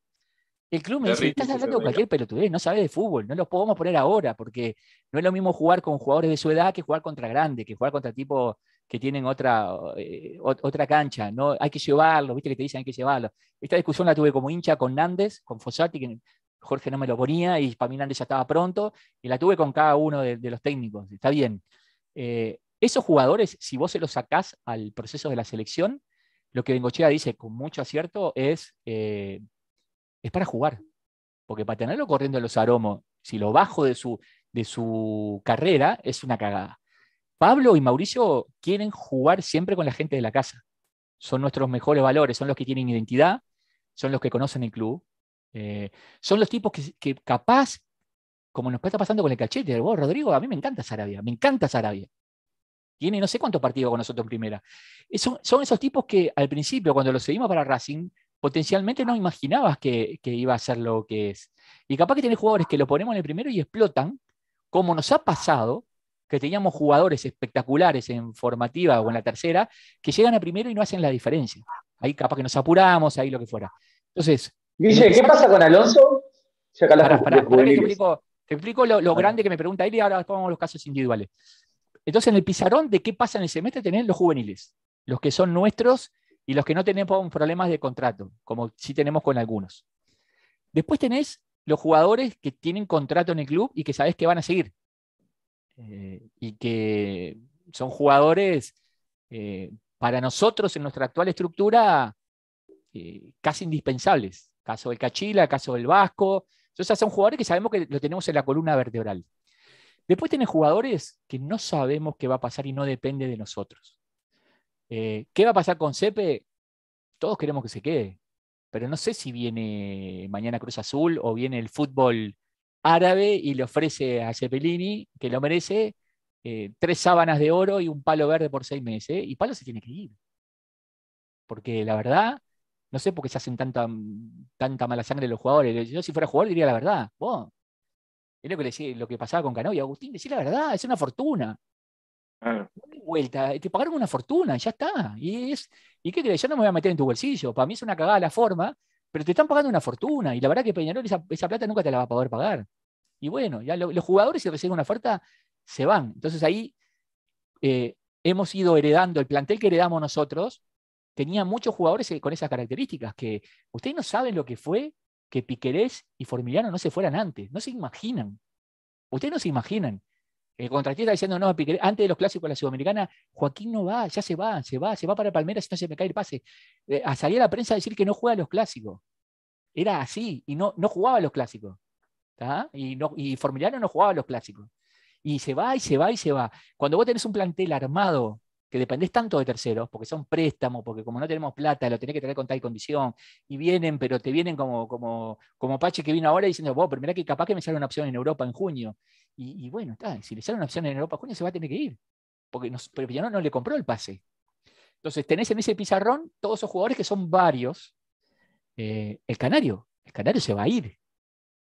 Y las ofertas por el Canario, que siempre fueron para junio y que hábilmente los contratistas nos pudrieron la, manzana tirando en la prensa de que se quería ir antes de, tiempo, siempre hablamos que el Canario se iba en junio porque desarmar, que se fuera Facundo.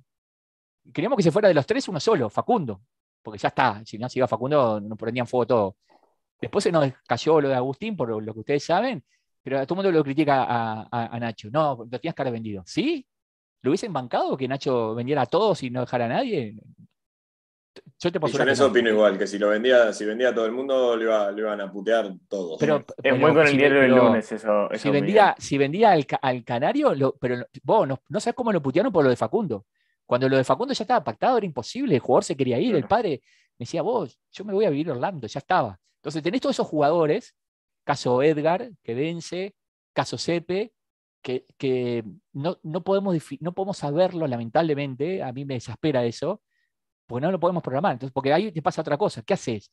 Ya te pones a negociar un jugador, pero después llenás de gente los aromos y subís el presupuesto, porque después se quedan. Entonces, ahí hay un punto de. Y después tenés las posiciones donde queremos eh, reforzarnos y dos o tres jugadores que eh, son del gusto del técnico y de la dirección deportiva. O sea, jugadores que Bengoche, Cedrés y Mauricio dijeron, eh, analicen esto. Ahí, eso sí pasa por datos. Vamos, lo miramos, vemos los datos para que no haya nada que te rompa los ojos. Guille. ¿Cómo? Facundo Castro es uno, el jugador que está en la Liga Chilena. Facundo siempre estuvo en el radar, pero, pero creo que por un interés mutuo. Eh, el tema es que eh, el tema es que él no va a tomar decisiones hasta que no sepa en el pase. O sea, Peñarol para algunos jugadores no es la primera opción. Entonces lo que te dicen es, espérame, si no consigo un club que me haga la diferencia, obvio que, me gustaría jugar en Peñarol, pero si no consigo un club que me haga la diferencia, y todos, el más hincha de Peñarol, el que después en las redes les besa la camiseta, todos dicen eso, y me parece justo. Es tipo, eh, no, pará, eh, la vida del futbolista es corta, si mañana me van a pagar el triple de Peñarol, me voy a... Y, esa clase de jugadores, Facundo u otros más, lo saben solo en el periodo de paz, que para nosotros es una cagada, porque eh, por, cuadro pobre llegás eh, viendo que no te saquen a los mejores tuyos y a la vez que sobre algo de algún lado o que te pase. que no le renueven o que quede libre o que. O el milagro que nos pasó con Menose. Menose es un tipo que dijo: Me estás ofreciendo menos plata de la que gano en Cali. Soy titular indiscutido. Venimos bien. Todo mundo me no, no hay reemplazo, me muero por ir a Peñarol. Me chupan huevo, me voy a Peñarol. A ese loco le tenés que poner la alfombra roja, porque son, son los menos. Los que te dicen, me muero pero jugar a Peñarol, te lo dicen y lo hacen, porque te, decirte te lo dicen todo. rindiendo. Porque una cosa es eh, hacer tu eso y Hernán, si hubiese venido dos años antes a Peñarol, si hubiese venido con 32 años, 31, lo teníamos, en el año que viene lo teníamos como ídolo. Buen tipo, profesional. Eh, quiere jugar en Peñarol, ama Peñarol. Pero no lo ama de. Eh, no, se nota en la cancha también. yo vi el contrato del Deportivo Cali, le pagaban mucho más le pagaba mucho más, estaba cómodo, el técnico lo quería, el técnico no sabía con lo que nos puteaba. Como nosotros puteamos la salida de, de Cajelmacher, inesperada, inesperada, eh, para él, que le hayamos sacado a Minose, y cuando, cuando hablamos con el técnico, el técnico le decía, vos, nunca vi una postura de un jugador como me vino a encarar este. Me vino a encarar como si lo hubiese llamado Elon Musk para ir a orbitar la luna en, un Tesla, dice. Y dije, no puede decirle nada, digo, se ve que ama a Peñarol, digo, le va a ir bien. No, no te pasa eso. No es muy común que un jugador eh, quiera venir eh, de esa forma. Eh, sí me pasa con algunos, es verdad que hay algunos uruguayos consagrados que, quieren venir, pero que no pueden, contractualmente no pueden. Este, e incluso nos pasa que algún jugador que se fue recientemente nos está diciendo, pa, quiero volver. pero no pueden, no pueden, tienen contrato de tres años, no, pueden. No pueden. Bueno, Brian era uno, ¿no? Brian Rodríguez decía, quiero venir el huevo Lozano me, escribía, quiero ir, pero son jugadores que están con contrato, no, no, no, no pueden. Me encantaría que vinieran. Esos jugadores, el día que puedan venir contractualmente, van a andar porque quieren venir. Eh, te, das cuenta que quieren jugar en Peñarol. Así que la, respuesta es, hay un pizarrón, eh, hay un tablero de ajedrez, todavía no podemos mover ni siquiera una sola ficha porque tampoco sabemos qué le, qué le vamos a prometer al otro jugador. No es lo mismo llegar a junio clasificados en, en Copa en instancias más avanzadas que eliminados. Eh, Sudamericana, que no sé qué, eh, campeones de la apertura o octavos. Eh, para el jugador también esa es una, diferencia. Por, Alonso te preguntaba Maxi. Maxi Alonso es un tema solamente deportivo, no hay ningún problema. Maxi es un, tipo que funciona muy bien competitivamente en, en, formativas y en tercera siempre es el mejor jugador que tenemos, pero aún, esto es una suposición mía, eh, porque está la orden en los aromos, eh, pero aún no, o no debe cumplir las condiciones tácticas o, no es la prioridad para, el técnico en, el andarivel, este, y, bueno, creo que el que lo hace debutar es el, propio Mauricio a, Máximo. Eh, o sea que el técnico lo tiene, lo tiene en consideración. Eh, al principio, cuando era hincha, yo cuestionaba mucho eso, ah, el técnico lo ve entre semana, no juega, el jugador rinde en la cancha, hay que jugarlo por los 90 minutos, sigo pensando igual, pero también sé que ahora hay una cantidad de temas este, que influyen y, bueno, pero en este caso solamente deportivo, aquel está bien, entrena con el plantel principal y bueno, llegado su momento tendrá su, oportunidad. Guille, una pregunta también. Eh, hace poco salió que Quique, que Quique Olivera no era más jugador de Peñarol, ahora parece que es jugador de Peñarol, entrena en Miramar. ¿Qué onda con Quique Olivera? Es un tema complicado, es un tema complicado. Digamos, eh, digamos, Quique vive un momento muy particular y, bueno, eh, Peñarol ya no es una opción para, para su momento profesional. Este, tiene, tiene un contrato vigente que no está cumpliendo por, un, tema, un tema personal de él, complicado. El club lo entiende, eh, pero bueno, está, el club tampoco puede hacer de, eh, eh, el club abrió las puertas, estuvo un tiempo, pero ya no puede seguir eh, sosteniendo ese, problema que hay hoy por hoy. Y para que no perdiera forma y estuviera competitivo, este, está en Miramar porque, bueno, él va a estar, tiene contrato vigente hasta junio y, hay un acuerdo ahí económico para, para que en realidad Peñarol no, se haga. Creo, que eso es lo, que más le, importa ahora mismo al hincha. Es la pregunta para, no, no, no, de Peñarol? No, no, no, no, no, estamos, eh, es un acuerdo de palabra, no le estamos pagando el salario porque no está jugando en el club. Perfecto. Guille, a ustedes y a los demás grupos de oposición, eh, ¿qué tanta participación les está dando el gobierno? Primero, no, me defino como oposición, soy una máquina laboral por el club y trato de que a Nacho le vaya lo más bien y mi mensaje en la interna siempre es el mismo. Me dicen, ¿vas a ser eh, candidato a presidente? Ojalá que el próximo presidente sea Nacho Rubio, porque eso significa que salimos campeones los tres años, que laburamos bien y que la gente no tiene duda. Entonces, la verdad, laburo para eso. Y, me, hoy por hoy laburo para Peñarol. La generación como grupo político no ha tenido actividad eh, del núcleo, el núcleo chico siempre, pero no hemos tenido actividad y no la vamos a tener hasta entrado este año cuando yo dé un reporte y un informe a mis votantes de todo lo que hicimos y hemos hecho. Dicho esto, no, no tenemos la participación que yo hubiese pretendido o deseado. No es que no la tenemos por maldad. Eh, Nacho es un tipo de puertas abiertas. Yo tengo eh, independencia absoluta para ir al club, pedir el contrato que sea, moverme con lo que fuera. En eso eh, cumplió su palabra, nunca me cerró ninguna puerta, pero él tiene una forma de conducir el club que para mí es obsoleta, que él la sostiene, él y su entorno, que es el presidencialismo. Manda el presidente y todo pasa por él. Y yo creo que eso es un error porque las negociaciones de los jugadores las hace Nacho, las negociaciones con las contratistas solo Nacho, las negociaciones con la UF solo Nacho, las negociaciones con la TV solo Nacho, eh, las disputas con los árbitros solo Nacho, la negociación con solo Nacho, y yo creo que por más capaz que seas que Nacho lo es, y por más tiempo que le dediques, que Nacho le dedica su vida a Peñarol, no alcanza para eh, gestionar un club tan grande como Peñarol. Entonces, estamos en las áreas básicamente gobernamos y hacemos lo que queremos en las áreas que a nadie le importa o en las que el conocimiento de Marcos mío o de los suplentes es muy bueno. Entonces, notoriamente me dejan participar de la parte informática, del llamado, la aplicación, la tienda online, esas cosas, porque es algo que entiendo. Eh, y ahí tenemos un lugar ganado. Después, en el tema de datos, porque estamos, estamos sembrando. Todavía no hemos cosechado lo que estoy seguro el club va a cosechar y espero en este periodo de gobierno. Pero después, en, no, o sea, me hubiese encantado eh, que este problema que tenemos con los jugadores me hubiese encantado estar antes. No sé, capaz que hubiese podido aportar a, que no llegáramos a que no concentraran. Me hubiese encantado estar en las negociaciones de, del Pumita y esas cosas que fueron y vinieron, porque el resto de los dirigentes compramos lo que nos dice el presidente. El presidente viene y nos dice, eh, nos cuenta, sí, está cerrado tal jugador. Y yo salgo a la prensa a decir, mirá, está cerrado tal jugador, pero después no está. Y ya me pasó, me pasó con Gastón Silva, me pasó con una cantidad de jugadores que en la interna estaban hechos entonces me, gustaría que tuviéramos otra participación. No la tenemos, eh, no siento que sea que se nos deja de, lado. En la cabeza de Nacho eso no ocurre. Él, te dice, no, pero vos participás de todo, estás en la comisión de fútbol. Sí, pero la comisión de fútbol no decide. Eh, eh, yo no me entero que estás negociando con fulano, me entero, no, no te conté para que no se filtre. Digo, bueno, está, ok. Entonces, creo que le va a llevar un tiempo. Él me había prometido que si salía campeón iba a abrir un poco más el juego porque me dijo, vos estoy muy presionado. Eh, él entiende que la gente va a juzgar la, la gestión de Peñarol a él. Sí, la cabeza que va a rodar es la de él. y, es justo que lo entienda así. Entonces, cada vez que hemos tenido un, inconveniente, me ha dicho, mira, Guillermo, no opino igual que vos, pero es mi cabeza la que está, no te van a putear a vos. Es una posición incómoda la mía, porque ¿qué pasa? Yo nunca voy a hacer oposición del presidente de Peñarol, nunca. Oposición es oponerse a Peñarol, yo laburo para el club. A Nacho lo acompaño en todo lo que le haga bien a Peñarol y le señalo lo que considero que debería hacerse de otra forma.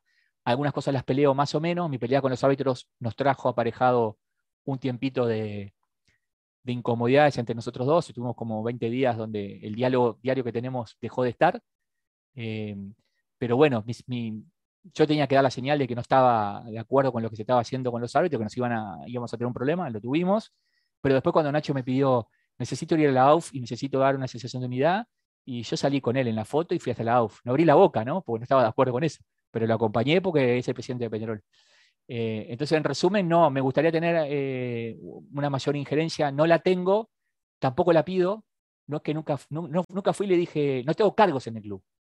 O sea, si yo le hubiese dicho a Nacho, el secretario general del club soy yo, porque tenemos, tengo más votos que, Eva, eh, esa es otra cosa. Entonces tampoco le puedo criticar a Nacho que no tengo un lugar ejecutivo porque yo le di libertad de acción. Le dije, no, no, el gobierno sos vos, ojo que precisás los votos míos para algunas cosas.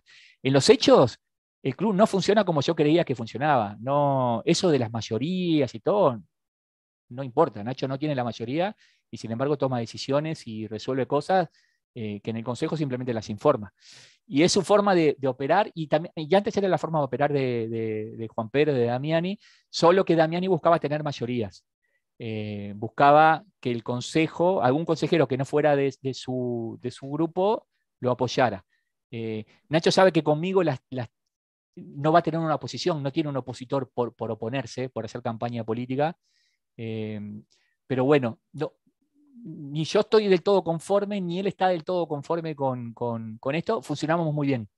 En la relación personal es un 9 nos contamos todo, hablamos todos, nos decimos las cosas de frente y el primero que se entera de lo que tengo para decir de él es Nacho y al revés. Y cuando me dice, no tenés razón, no tenés razón, un tipo nunca tuvo un problema, nunca me levantó la bola, perfecto. En eso la relación personal nuestra es buenísima.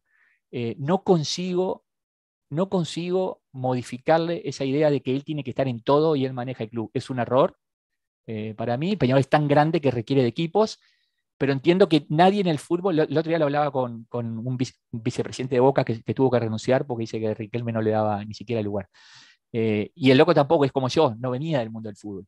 Entonces, el fútbol se gestiona de una manera que le está costando eh, acomodarse. Tiene algunas características que son negativas. Eh, sus actores tienen mucho ego, muchísimo ego. no tienen autocrítica.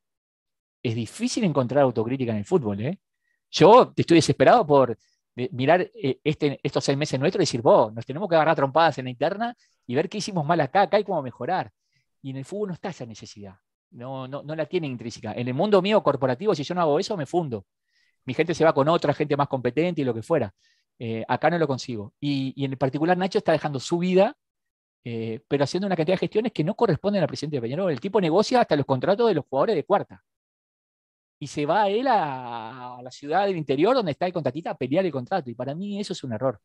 Él entiende de que tiene que estar de arriba de, todos, un, presidente muy presente eh, y conmigo siempre ha tenido una actitud muy, muy honesta y abierta. No tengo nada para decir, porque no, eh, negativo en el sentido de que no es que lo hace voluntariamente.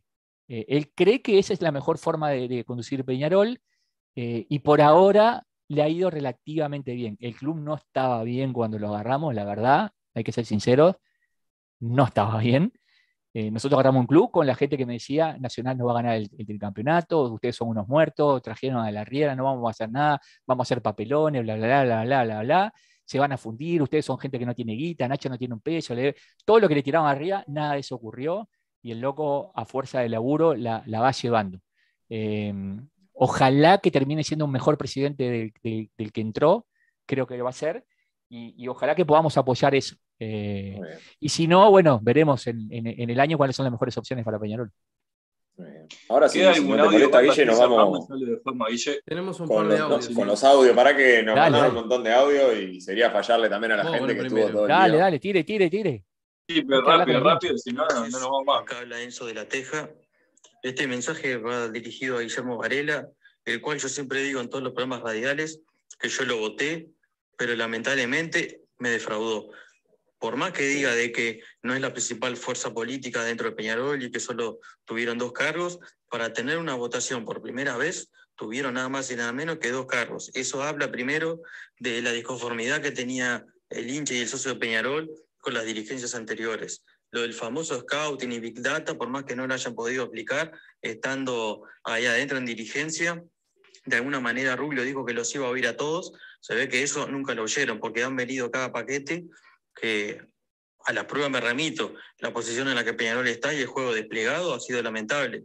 No tenemos gol, eh, ha sido malo, el Cachira no ha rendido, Aguirre Garay no es ni la sombra de lo que fue, ni tampoco le llega a los tobillos a Giovanni González. Beatriz prácticamente no se puede mover, parece que está oxidado. Después Bentancur ha entrado a poquito, la Quintana el suplente de Canovio, Carrizo que vino ahí a lo último. En definitiva, ha sido una gestión bastante mala y el hincha, el socio estaba bastante enojado. El otro día estaban cantando en la tribuna un poco más de huevo porque ya el hincha no aguanta más. Que, que Peñarol, que tenga todas las comodidades, que tenga todo para entrenar, que supuestamente tiene el chaleco GPS y que la Riera dice que trabaja mucho. Están pasan semana tras semana y nunca se ve un cambio, nunca se ve un centro, nunca se ve una pared, nunca se ve un tiro de afuera del arco, nunca se ve nada. ¿Recortó? Cante el hombre, ¿eh? Eh, no, a ver, eh, yo como dirigente hay una cantidad de separaciones que hace, como hincha hay una cantidad de separaciones que hace que estoy de acuerdo. Como dirigente no, no, las puedo así seguir. sobre, no entendí, porque me, dice que está decepcionado porque, porque Rubio no me da el lugar. Y digo, yo ponerle un revólver en la sien al presidente y decirle, si no te manejas con datos te asesino, no es algo que pueda hacer. Estoy tratando a través del trabajo de demostrarle con hechos cómo el, club tiene que cambiar. Pero, amigo, vos me votaste. La mayoría votó a Rubio y a Damiani. Eh, a mí me duplicó en votos Damiani. Me duplicó en votos Damiani. Y yo conozco la gestión del club y sé cómo está el club que gestionó Damiani. Eh, para mí es increíble. Eh, entonces, nosotros somos una fuerza que recién comienza, que venía de afuera, que no aceptó ninguna alianza con ningún sector político del actual club y que ahora lo que intenta hacer es aportar desde donde puede. Los lugares los vamos a ganar con laburo, porque hay una cantidad de cosas que estamos haciendo por el club que es con laburo. Pero, pero no ganamos, amigos. Si hubiésemos ganado, tendrías derecho a estar decepcionado, pero eh, tampoco puedo ir a patearle la puerta. Somos, primero manda Rubio, después la oposición tiene cuatro, tiene el doble que yo de consejeros. Eh, y después venimos nosotros, que tratamos de hacer algunas cosas, influir, modificar, eh, podremos presionar, pero no gobernamos el club. Esto es como, es como, no sé, si la calle no quiere, eh, por más que un ministro quiera hacer una cantidad de cosas, si la calle no quiere, no quiere. no somos gobierno del club. lamento que te decepciones, pero, pero bueno, cuando llegue el momento de rendir cuentas, en el año electoral, vamos a poder ser un poquito más eh, directos y transparentes y contar todo lo que hicimos. Y creo que ahí vas a tener un poquito más de cariño por el laburo que le dimos, a pesar de, del poco espacio que, pudimos obtener. Siguiente, Fede. Siga el, el, productor. ¿Todo bien? Bueno, aprovechando que está el señor Guillermo Varela acompañándolos hoy, quería consultar este, sobre qué pasó con todo lo que, que pasó en la campaña electoral, de que se prometió que para los socios del exterior, ya lo hablamos. cosas que quedaron en el aire y ya estamos en 2022, 2023 termina, termina el mandato y, seguimos en la nada. Lo mismo o capaz que peor que antes. ¿Qué tal tema? Ah, creo, ah, y creo si que... pudo solucionar el tema del precio del agua. Abrazo, Ulises. Sí. Oh, la del agua, te la mandó a guardar ahí. Qué quilombo, Carmen. Sí, sí. Bueno, de, hecho. Lo del socio del exterior ya lo hablamos. Sí, ya lo hablamos. Y, y pará, y otra cosa que me, que, que, me, que me cuesta es yo no gané la elección, no estoy en el Vos prometiste en la campaña electoral, pero, pero prometí, pero no, votaron mi propuesta, votaron otra propuesta. Entonces, insisto, nosotros no estamos en el gobierno Cruz, yo no tengo ningún cargo. Es de atrevido, soy consejero, nada más consejero como cualquiera de los 11. Cualquiera de los 11 puede hacer lo que hago yo. Eh, y los, demás tienen un cargo, son, están en, el gobierno del club. Entonces, algunas cosas, creo que ya quedaron, cosas que se quejan quedaron claras acá. Sobre el agua, sí, y, tenemos buena noticia porque acabamos de licitar los restaurantes, va a haber restaurante en la Damiani, restaurante en la Henderson para los butaquistas, eh, abierto para este lado, restaurante abierto a las, 12 horas del día, pueden ir a almorzar un lunes y ven la cancha con la gente, está bueno lo que estamos haciendo. ¿Cuándo arrancan esas horas? Ahí le estamos metiendo mucho y, todos alineados, va, a quedar prolijo eso. Vamos con más audios, Puté Navarela. ¿Cuándo, cuándo, arrancan las, las obras de, del restaurante? Eh, teóricamente ahora estamos resembrando el campeón del siglo, que dicho sea de paso, eh, tuvimos algunos problemas en el año con el pasto, pues sin embargo ahora es el mejor piso, el parque no lo vi tan lindo y el Estadio Centenario tiene una zanja que no se puede creer. Eh, estamos resembrando porque no tenemos fútbol ahora en el campeón del siglo hasta el partido con Wander cuando volvamos de, después del primero de mayo. 7, 8 de mayo. Y después arrancamos, arrancamos con eso y estamos súper y yo estoy con la enfermedad de querer que la gente compre la coca del celular, todas esas boludeces mías que no las puedo ni prometer porque no hice todavía lo de socio del exterior, menos voy a vender pancho con el celular. Vos sabés que me llegó, me llegó un audio también de un correligionario acá de, de, Mallorca, que vos sabés que me parece muy interesante también, ¿no? Que te lo voy a poner, Guille, si no te molesta. Dale. Opa. ¿le puedes preguntar a, a Guillermo Varela? Pensaba ver después el programa porque, porque estoy laburando si han cuantificado cuánto es la pérdida de, no hacer socios a, tanta gente que está en el exterior, que yo calculo que serán unos 700 mil, el, el, 40% son hinchas de Peñarol, conjuntamente con su descendencia, que al final se pueden hacer, no sé, 300 mil personas eh, tranquilamente entre, entre uruguayos nacidos y uruguayos no, no naturales, como en este caso mi hijo, que a mí si, si, si me dicen que lo tengo que hacer socio con dos años, que no va a tener ningún beneficio, y, lo tengo, y tengo que apoyar al club con cinco euros, encantado de la vida, eh, creo, que, al final puede solucionar muchos problemas económicos que hay en Uruguay, que hay en, en, este caso en Peñarol.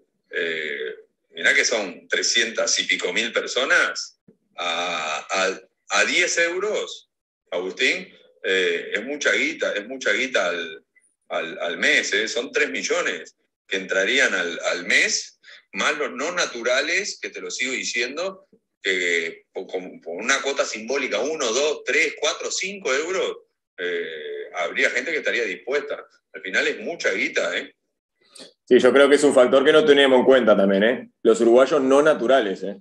Esto es un factor importantísimo. ¿Cómo, cómo se llama? Eh, Gabriel se llama. Eh, hagamos lo siguiente, mirá qué bueno está esto, ya que eh, vos, Potrillo, tenés tendencia a guardar las cosas que digo y verlas en el futuro. Dale. primero, Gabriel, hoy por hoy te podés hacer socio del exterior. O sea, eh, no, es que está vedado. Hoy por hoy te puedes hacer socio del exterior. Lo que estamos tratando de ver es por qué no, la gente no se hace socio del exterior. Pero socio del exterior te puedes hacer ahí. Yo te lo digo, ¿por qué no se hace socio del exterior? No, ya, lo sabemos. ya lo dijimos. Pero quiero decir, el argumento que él dio, quisiera mi hijo por 10 euros por mes, bueno, hacelo. Entra hoy a la página y hacelo socio por, 10 euros por mes. Eh, hoy por hoy podés. Más allá de eso, estamos de acuerdo que tenemos que hacer una cantidad de cosas. Ahora, ese razonamiento que hizo, primero no son 700.000 uruguayos los que están en el exterior, son bastante menos. Esa es una, lógica que hay dando vuelta de que hay millones de uruguayos en el exterior, no es así. La, diáspora uruguaya apenas alcanza al medio millón de personas eh, en total y, tenemos país por país, con Cancillería pedimos todo, dónde están, quiénes son. Eh, lo que sí les propongo a ustedes, que anotemos ahora, hoy es 24 de abril, eh, hagamos primero este razonamiento entre nosotros, y, después escuchen a sus seguidores. Esta discusión la tuve en la interna del club. ¿Cuántos socios creen que vamos a hacer con la nueva campaña de socio del exterior con estas cosas que estamos contando? Yo si quieren los ayudo con mi número y mi número es el más alto lejos. O sea, eh, me consideran el, loco. Eh, yo creo que vamos a ser 2.000 socios. Y todo el mundo me dice, estás loco en el club. Pero pongámoslo, pongámoslo, para que, porque lo que les quiero demostrar es que hay a veces una cantidad de cosas que se dan por sentado. Lo mismo con la venta de entradas. Eh, no, porque si nos pusieran entrada más barata iría la gente. Eh, ¿Saben qué porcentaje de palquistas que tienen ingreso gratis todos los partidos va? Menos de la mitad. Menos de la mitad. Y esa gente, esa gente no es que no va porque la entrada está cara. Eh, no está yendo a ver por otra cosa. A veces hay otros factores. Entonces, hagamos este ejercicio. Pongan ustedes pero, ahora. Pero, Guille, en la, en la, Henderson pasa lo mismo. Vos ves siempre ahí. Y siempre la Henderson está vacía y la tenés dos palos un partido medianamente que no llama la pero atención. Porque el plan, pero el plan de negocio del campeón del siglo eh, fue ese. O sea, cuando se hizo el plan de negocios, eh, la Henderson se vende individualmente en la butaca. Nunca se pensó para, para que ingresara gente. En el plan de negocio, el plan de negocios original del estadio falló en algo a favor y falló en algo en contra. Le erraron feo en la demanda de palcos. Vendieron mucho más de lo que se, se, pensaban y por mucha más plata. Y le erraron feo en la venta de butacas. Vendieron muchas menos butacas de las que tenían en el plan de negocio. Eh, esa tribuna tiene. Es, es, a ver, eh, vos decís, ¿está siempre vacía? Los únicos problemas que tenemos en la Henderson es de la cantidad de gente que hay en el anillo de abajo. Siempre tenemos problemas de gente que se va a sentar en la butaca de otro, hay dificultades. Es el único anillo que colapsa en todos los partidos. Pero más allá de eso, pongan ustedes, armen un tuit ahora si quieren y digan, díganme ahora cada uno de ustedes en su lógica, seis meses después que larguemos la campaña de socios del exterior, ¿cuántos socios creen que vamos a tener? Diez mil. Diez mil. Para, para, para, para. Esto está sujeto a depender de la campaña que vos me hagas también, ¿eh? Y al momento deportivo. Que no, no es menor claro, esto también. Pero, pero eh, no, no, en la balanza entonces. Decime un momento deportivo normal y una campaña que, que, la gente se va a enterar. Y no sé, porque todo va a variar en lo que vos me traigas ahora en junio. ¿no?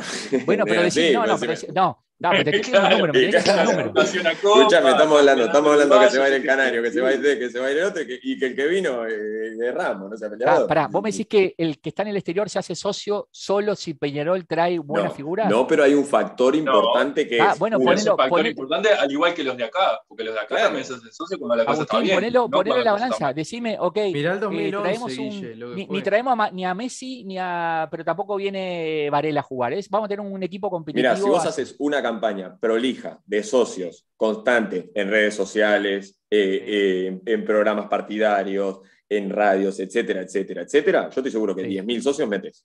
Dale, hago Mirá lo que te digo. Ojo, estamos hablando de un precio de 10 euros por mes, que no es nada.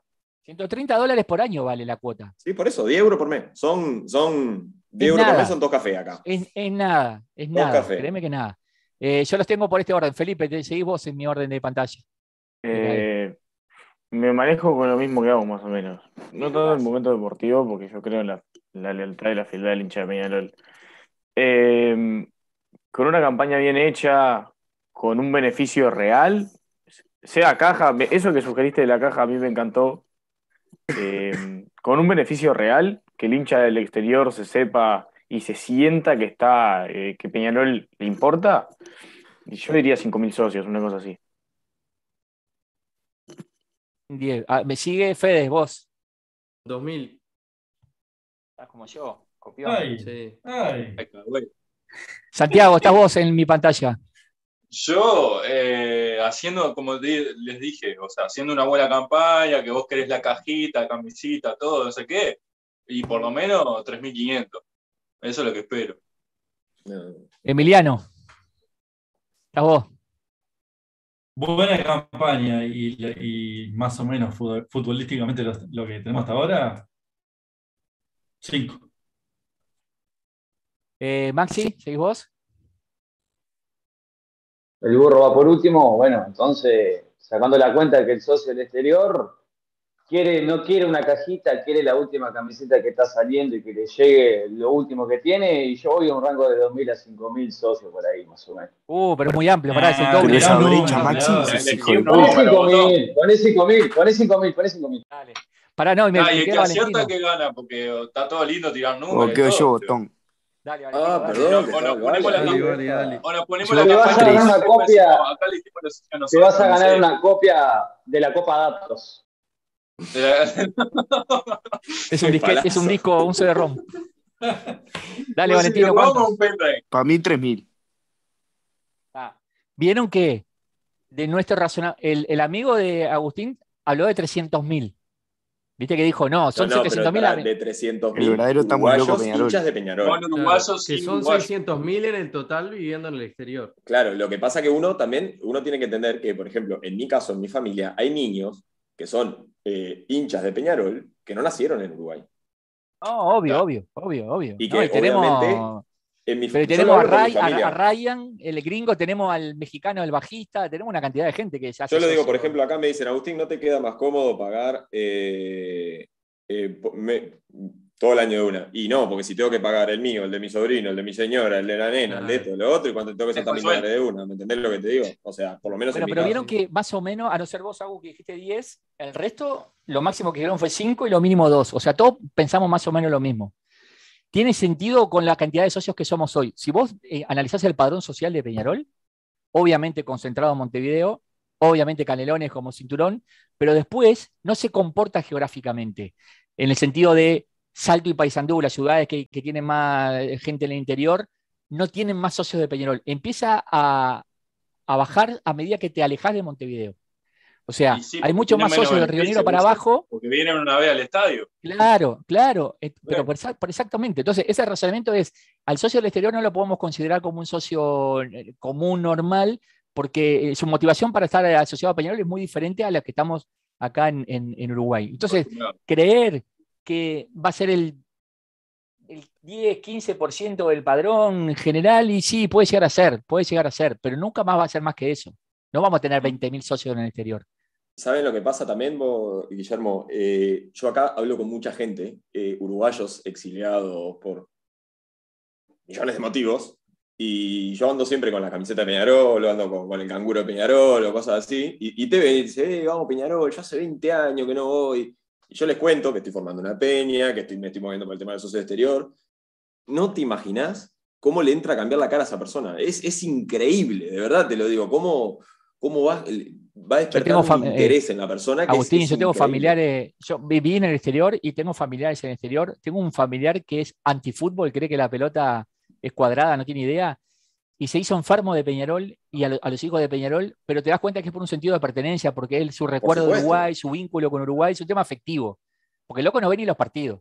Eh, y, y por ahí hay un componente bastante grande. Ojalá que sea exitoso, ojalá que ustedes mismos, todos los hinchas, ayuden a que esto sea sea viral y que consigamos este, el, que el esfuerzo llegue a, buen puerto.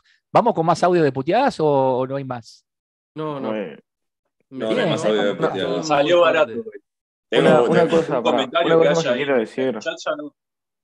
Una cosa que quiero decir también es. Todos los que hay, Santi, no terminamos más. Sí. Le, no, leí alguno de esos espinosos, esos que te dicen, vos, cagón, no le preguntaron tal cosa, vamos, vamos a leer ese. No, es que preguntamos todo. pues después nos pegan a nosotros porque no te preguntamos, pero en realidad no. Por eso, por eso. No, yo creo que eh... los temas importantes. ¿Vos haces, Guillermo, vos te haces el boludo, pero estás mirando los comentarios. No, no sé, mirá, acabo claro, lo va tanteando. Acabo de cliquear ahora, lo que pasa es que hay algunas discusiones que no sé, viste, por dónde arranca, me están hablando de Cisco y no sé qué pasó con, con Cisco. Eh, ¿No iba para poner un millón por Canovio por tres años mismos contratos?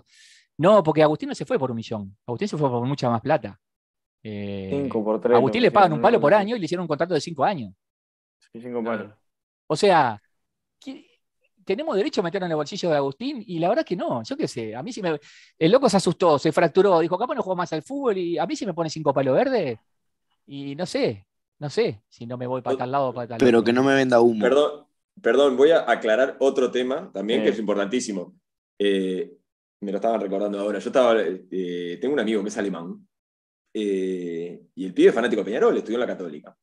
Y, me dice, bueno, puedo comprar indumentario. Entonces yo creo que eso va a ir también creciendo a medida que vayas internacionalizando la marca también, ¿me explico? Porque en el momento que tú puedas comprar una camiseta de Peñarol, que vea los partidos, que ganó, que yo que sé, que se un lío, cosas que llaman la atención, va a ir a más. No podemos pretender que haciendo una campaña de mierda de socio tengamos también 100.000. Agustín, eh, lo, tengo claro. Yo he venido con delegaciones extranjeras, nos hemos ido de viaje acá y me ha dado vergüenza estar en el free shop que te venden bufandas de Uruguay, camisetas de Uruguay y no tener 100 camisetas de Peñarol. Tenés 100 camisetas de Peñarol shop, las vendés las 100. Y nunca conseguimos que el consignatario hablara con no sé qué. esas calenturas ya las he tenido como, como hincha. Ojalá que a partir de ahora estas cosas empiecen a cambiar. Siempre fue así. El club siempre fue así. No es que tuvimos una época de oro y ahora no anda. No, nunca anduvo. Así que estamos tratando de, cambiarlo. vamos con los Twitter de eso. No, hay nadie que le diga, eh, no se animan a preguntarle tal cosa. No, no, porque hemos preguntado todo. Es que ya hasta ahora ya están todos durmiendo. Basta de echarle. acá tenés, acá tenés una puteada. Basta de echarle la culpa a los de antes. Cansa, suena excusas permanentes. Busquen soluciones, para eso están allí. Sergio, ¿culpa de qué? ¿Culpa de qué? ¿Vos sabés la panzada que me haría yo políticamente si salgo a contar los últimos 10 años de Peñarol y busco culpable? ¿Y culpable de este gobierno? me hago una panzada.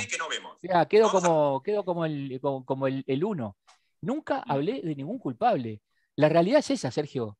La realidad es que hay acuerdos, proveedores, contratos, jugadores y deudas y que las estamos honrando. Así que de culpable nada. Eh, cuando, las, cuando los hay, este no ha sido un consejo ni un gobierno que haya tenido eh, mirada para atrás, eh, porque no tenemos nada para ganar. Peñarol no tiene nada para ganar si empezamos a mirar todos para atrás. Pero de ahí a decir que le echamos la culpa, no. Flaco, la realidad es esa. El club tiene una cantidad de limitaciones y algunas que son increíbles, algunas que son antiéticas, otras que son ofensivas y otras que son una reverenda cagada. Que si yo me dedicara a buscar culpable, soy Gardel. Porque y, pero para una, pregunta que te voy a hacer con eso. ¿Eh? Yo te voy a hacer una pregunta o un planteo. En caso de que usted, eh, este, esta pregunta en realidad iba para Ruglio y no es para vos, quiero que lo sepas, pero ah. quiero que ya que estás te lo voy a preguntar. ¿Dijiste usted? Bueno, sí. La costumbre de hablarle a los jefes. Eh, en caso de que vos tuvieras la mínima duda de que existió una malversación de fondos, porque acá se está diciendo, no, no hablamos del pasado, todos dicen, no, no hablamos del pasado, no hablamos del pasado, pero el club no mágicamente debe un platal. Vamos a decir las cosas como son. Yo tengo respuesta para eso, no, tengo problema y te la doy fácil. Eh, yo no tengo dudas de que a Peñarol lo han gestionado como el culo y que eso nos ha costado eh, vida deportiva, nos ha costado prestigio. Eh, no puedo creer que haya generaciones que tienen miedo de jugar un clásico, como me contó una vez un tipo, dice, vos, me, me dolieron la alegría de ir a ver a un Peñarol Nacional porque antes iba con miedo. No puedo creerlo eso. No puedo creerlo porque en mi generación era totalmente lo contrario.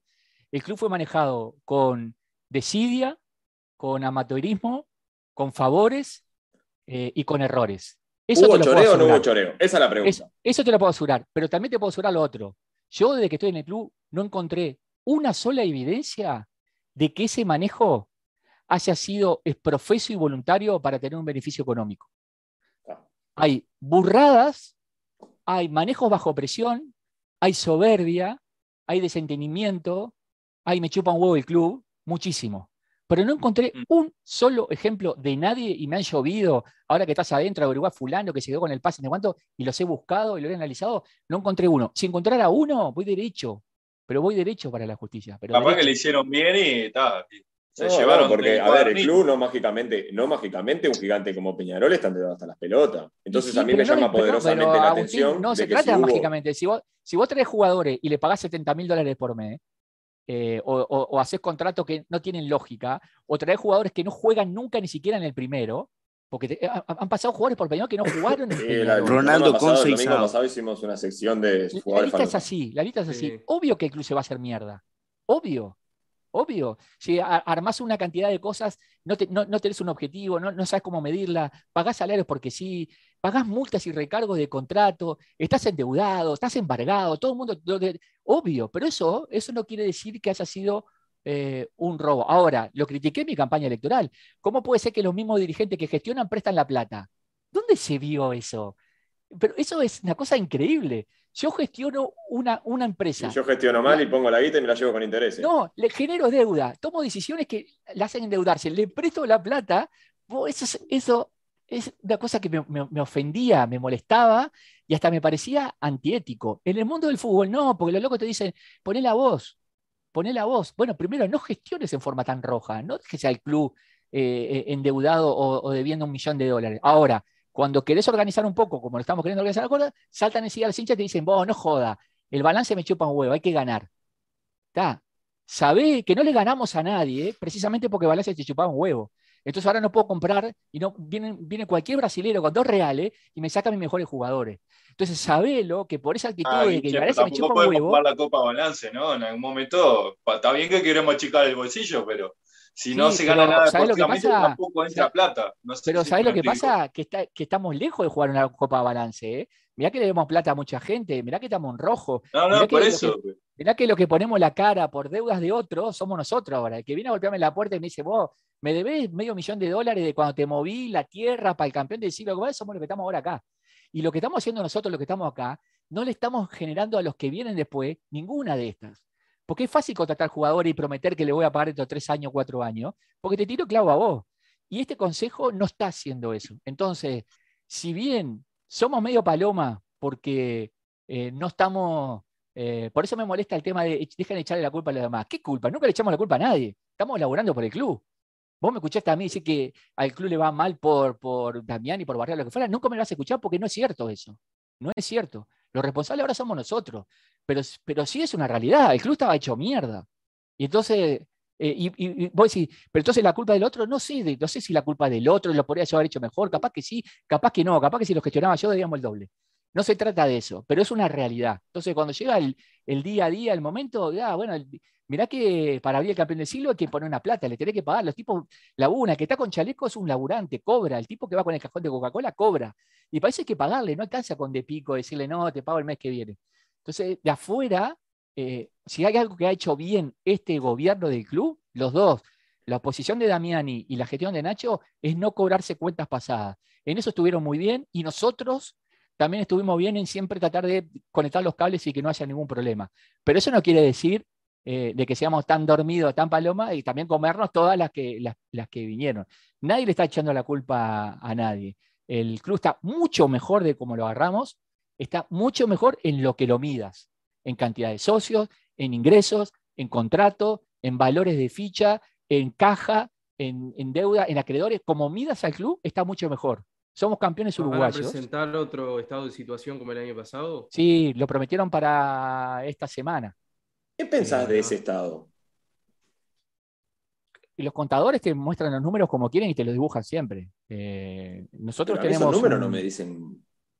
No, a, ver, a mí lo que hizo Nacho me pareció espectacular. Por primera vez vino. Antes nadie sabía nada de lo que pasaba en el club. Nacho agarró y dijo: Mira, debemos esto a los contratistas, esto a los jugadores, esto es lo que gasto por mes para mí eso estuvo perfecto y, lo presentó cuadrado. No me lo llenó con balance de 60 páginas que ninguno de nosotros entendemos. Y esa es la regla que te tiene. A ver, a mí lo que me interesa saber es cuánto gastamos por mes, cuánto es la diferencia, cuánto pierdo por mes entre lo que me entra y lo que sale, eh, cuáles son los activos que tengo, a quién le debo y qué. Y después empieza a ver por qué. Bueno, pero ¿por qué le debo esto? Y flaco, ¿y qué querés? Si antes los jugadores eran 50% de contratistas. Bueno, pero el damianismo consiguió bajar eso mérito del damianismo, empezó a achicar y las comisiones se achicaron. Bueno, ahora vino Nacho y achicó más. Y, y mirá que esa pelea te la regalo. Mirá que nosotros arrancamos el gobierno diciéndole a Facundo Torres que no, no viniera más. Hacerlo correr por los aromas sin contrato. Para cambiar toda esa realidad. Entonces el club hoy por hoy está mucho mejor de lo que estaba. Y, los números lo, avalan. Y eso está, es un mérito de, esta gestión. Y, la segunda parte de esta pregunta, y con esta te prometo que te dejo ir, es ¿cuánto tiempo estimás vos? Eh, ya, ya, perdí la esperanza de cenar, no me, no me, no, no, me tenés que correr, tranquilo. No, no, pero nosotros la también. ah, ustedes sí, ah. Dale, eh, ¿Cuánto tiempo más estimás que va a estar el club sin entrar en números verdes? con la, con la venta del Canario se, acaba, se acaban nuestros números rojos. ¿Seguro? Eh, no, seguro nunca, porque no le ganamos a nadie y hay que traer a Beckenbauer, a Messi y resucitar a Maradona. Eh, es, un círculo vicioso. En, en, dos cajas la deuda. Porque por una parte está la del estadio también. No, la del estadio, el estadio es un elefante. El estadio sale mucho más plata de lo que recaudamos. El estadio sale dos palos y medio por año. O sea, no hay chance, por más que te cobre mil dólares la entrada, no lo puedo pagar al estadio. Ah, no lo puedo pagar de la caja del estadio. Eh, estamos siendo cada vez más creativos, vamos a licitar la comida, conseguimos mejores acuerdos, estamos renegociando con Tenfield algunas cosas, sí, pero se sabía del día uno que el estadio iba a tener ese agujero. Ahora, tenés que planificar que el agujero que te deja, es como si en tu casa todos los meses te endeudaras. Llega un momento que vos decís, no, voy a gastar en cambiar la lamparita, no puedo pintar mi casa. Está. Eso lo bancás, los primeros dos años nadie se da cuenta que no la estás pintando pero después se te empieza a descascarar. Después se te rompió un caño y tuviste que picar la pared y dejar el caño a la vista, porque no tenés plata para arreglar la pared. Entonces va a llegar un, llega un momento que si vos no le estás volcando al estadio plata de otro lado, entonces para nosotros el estadio recién vamos a conseguir sacarla como club, ¿no? Como institución, vamos a sacar la cabeza del estadio en la próxima venta de palco, cuando se terminen todos los vencimientos y eso, que se va a equilibrar. Y después tenés una deuda crónica que se ha ido mejorando, que antes siempre le debías a terceros, a prestamistas, porque necesitas una plata para estar girando y no la cobraste y no te pagaron, se la tenés que pedir a alguien, que ahora Peñarol tiene unos fideicomisos hechos a tasas irrisorias. Antes eran matadoras, ahora son irrisorias. Entonces, no es tan problemático recurrir a la plata porque no estás fundiendo el club, no están ganando más los acreedores que, nosotros. Entonces, y también, pero también es verdad que eso es producto del capital que había en el club. O sea, no es mérito de esta dirigencia. porque Facundo Torres y el Canario lo estamos vendiendo, era activo del club. No los parimos nosotros. Sí lograremos convencer de que le quede más para el club, mejores este, ventas, mejores condiciones, sí, pero bueno, porque las situaciones se fueron, se fueron dando. tampoco es mérito de lo que estamos y desmérito de lo que no estaban. En eso eh, no es justo echarle la culpa al pasado, porque en el pasado se vendían los jugadores que se vendían por el precio que se vendían. Eh, yo creo que en algún momento vamos a poder llegar a estar razonablemente equilibrados. No es el objetivo de Peñarol. Peñarol no es una organización con fines de lucro. O sea, no, no, pero obviamente eso te da otras armas para, por ejemplo, retener jugadores y el día de mañana tener algún éxito deportivo. ¿no?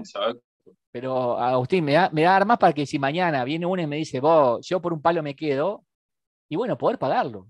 Nosotros, eh, nosotros tenemos jugadores que hemos pagado un millón de dólares. En el resultado deportivo, seguramente. Obvio, obvio. O sea, por, Kevin pagamos la ficha un millón de dólares. En ese entonces el club podía pagar un millón de dólares por la ficha de un jugador. Por Giovanni. ¿Pagamos por Nahuel Pan? ¿Cómo? Por Nahuel Pan, un palo verde por Nahuel. Pagamos por Nahuel Pan. Bueno, está, pero yo no estaba en el club. ¿Vos viste lo que fue Nacho cuando hizo la campaña con Nahuel Pan? Digo, es, es, increíble la, alta de, de, Ariel. Increíble. Increíble. Vos decís, es una joda de alguien, porque lo primero que pensás es una joda de alguien, ¿no? O sea, yo como hincha digo, Tengo que preguntar qué hacía Brancato en ese momento en el club. ¿Cómo, cómo? Le escuché solo a Brancato. No, ¿qué hacía Brancato en ese momento en el club? Eh, él era una especie de gerente deportivo que reportaba a la comisión directiva y a las autoridades de turno.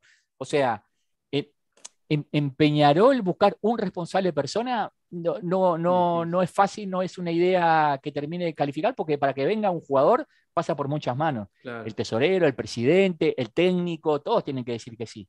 Eh, entonces ahí a veces. Pero Barrera cuando, cuando, vino, cuando vino Nahuel Pan, Barrera como que estaba medio ausente. Peñarol ese 2020 era una catástrofe. El último año de Peñarol institucionalmente fue, fue un desastre. Bueno, pero está, pero pero el técnico de turno no quería Cisco y quería un 9, y el que consiguieron fue ese.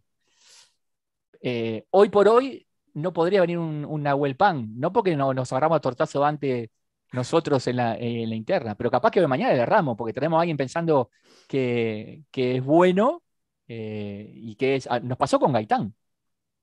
Nadie podía decir. pero Gaitán tiene un nombre, a Nahuel Pan no lo conocía ni, ni la no, por eso. Bueno, pero ¿alguien pensaba que, Nicolás no iba a poder levantar un córner como nos pasó con, no, no, Nico? Le faltaba ah. sopa al hombre, vos. Vos jugaba, pero Gaitán jugaba de 8 Gaitán y de 10 Messi en Argentina. ¿no? No, trajiste un loco que. A mí con Ariel lo que me pasaba que le preguntaba a los argentinos y me decían, no sé quién es Nahuel Pan. No sé quién es, me decían los argentinos. Y la familia. Gaitán decía, sí, sé quién es. Eh, eso, está. Eh, esa fue una de las calenturas más grandes que, eh, que, nos agarramos lo de la generación. Nosotros éramos tan hinchas como ustedes y estábamos por fuera del mundo de la política. El último año de Peñarol fue institucionalmente a la deriva absoluto y fue un problema grande. Y, bueno. Igual vamos a aclarar algo, que Nahuel Pan hizo uno de los goles que más grité en los últimos años. seis meses de eso. Sí, no, pero fue un gol de Cada gol de Nahuel Pan salió 250 mil dólares. Un millón no valió ese gol. Sí, está. No, y el de Valentín. Quiero saber, cuánto, quiero saber cuánto se pagó por el Toco Maldonado, Tole Gol y todo lo falopa que hemos visto el programa pasado. Son datos crudos, no podemos dar esos datos. No, en el tema. Te van a agarrar con los datos ahora, Varela. En el, sí, bueno, pero yo el dato me hago responsable de los dos y ya expliqué en qué condiciones vinieron. No son elecciones libres, son forzadas, con tal y tal característica Igual lo tenés que renovar al del, al del, último dato, porque si no, junio se te va. Yo ya te la digo. al último que trajiste al Pachi lo tenés que renovar. Si no, pero si te aparece Europa, sí se va a ir. Se va a ir, pero Santiago, eh, nosotros le pagamos X y le ofrecen X por 10. No es que ni siquiera es. No es que estoy cerca. No es que si le ofrezco, te, damos una casa en Punta del Este para que te vayas. No, pero vino libre, Guille. ¿Eh?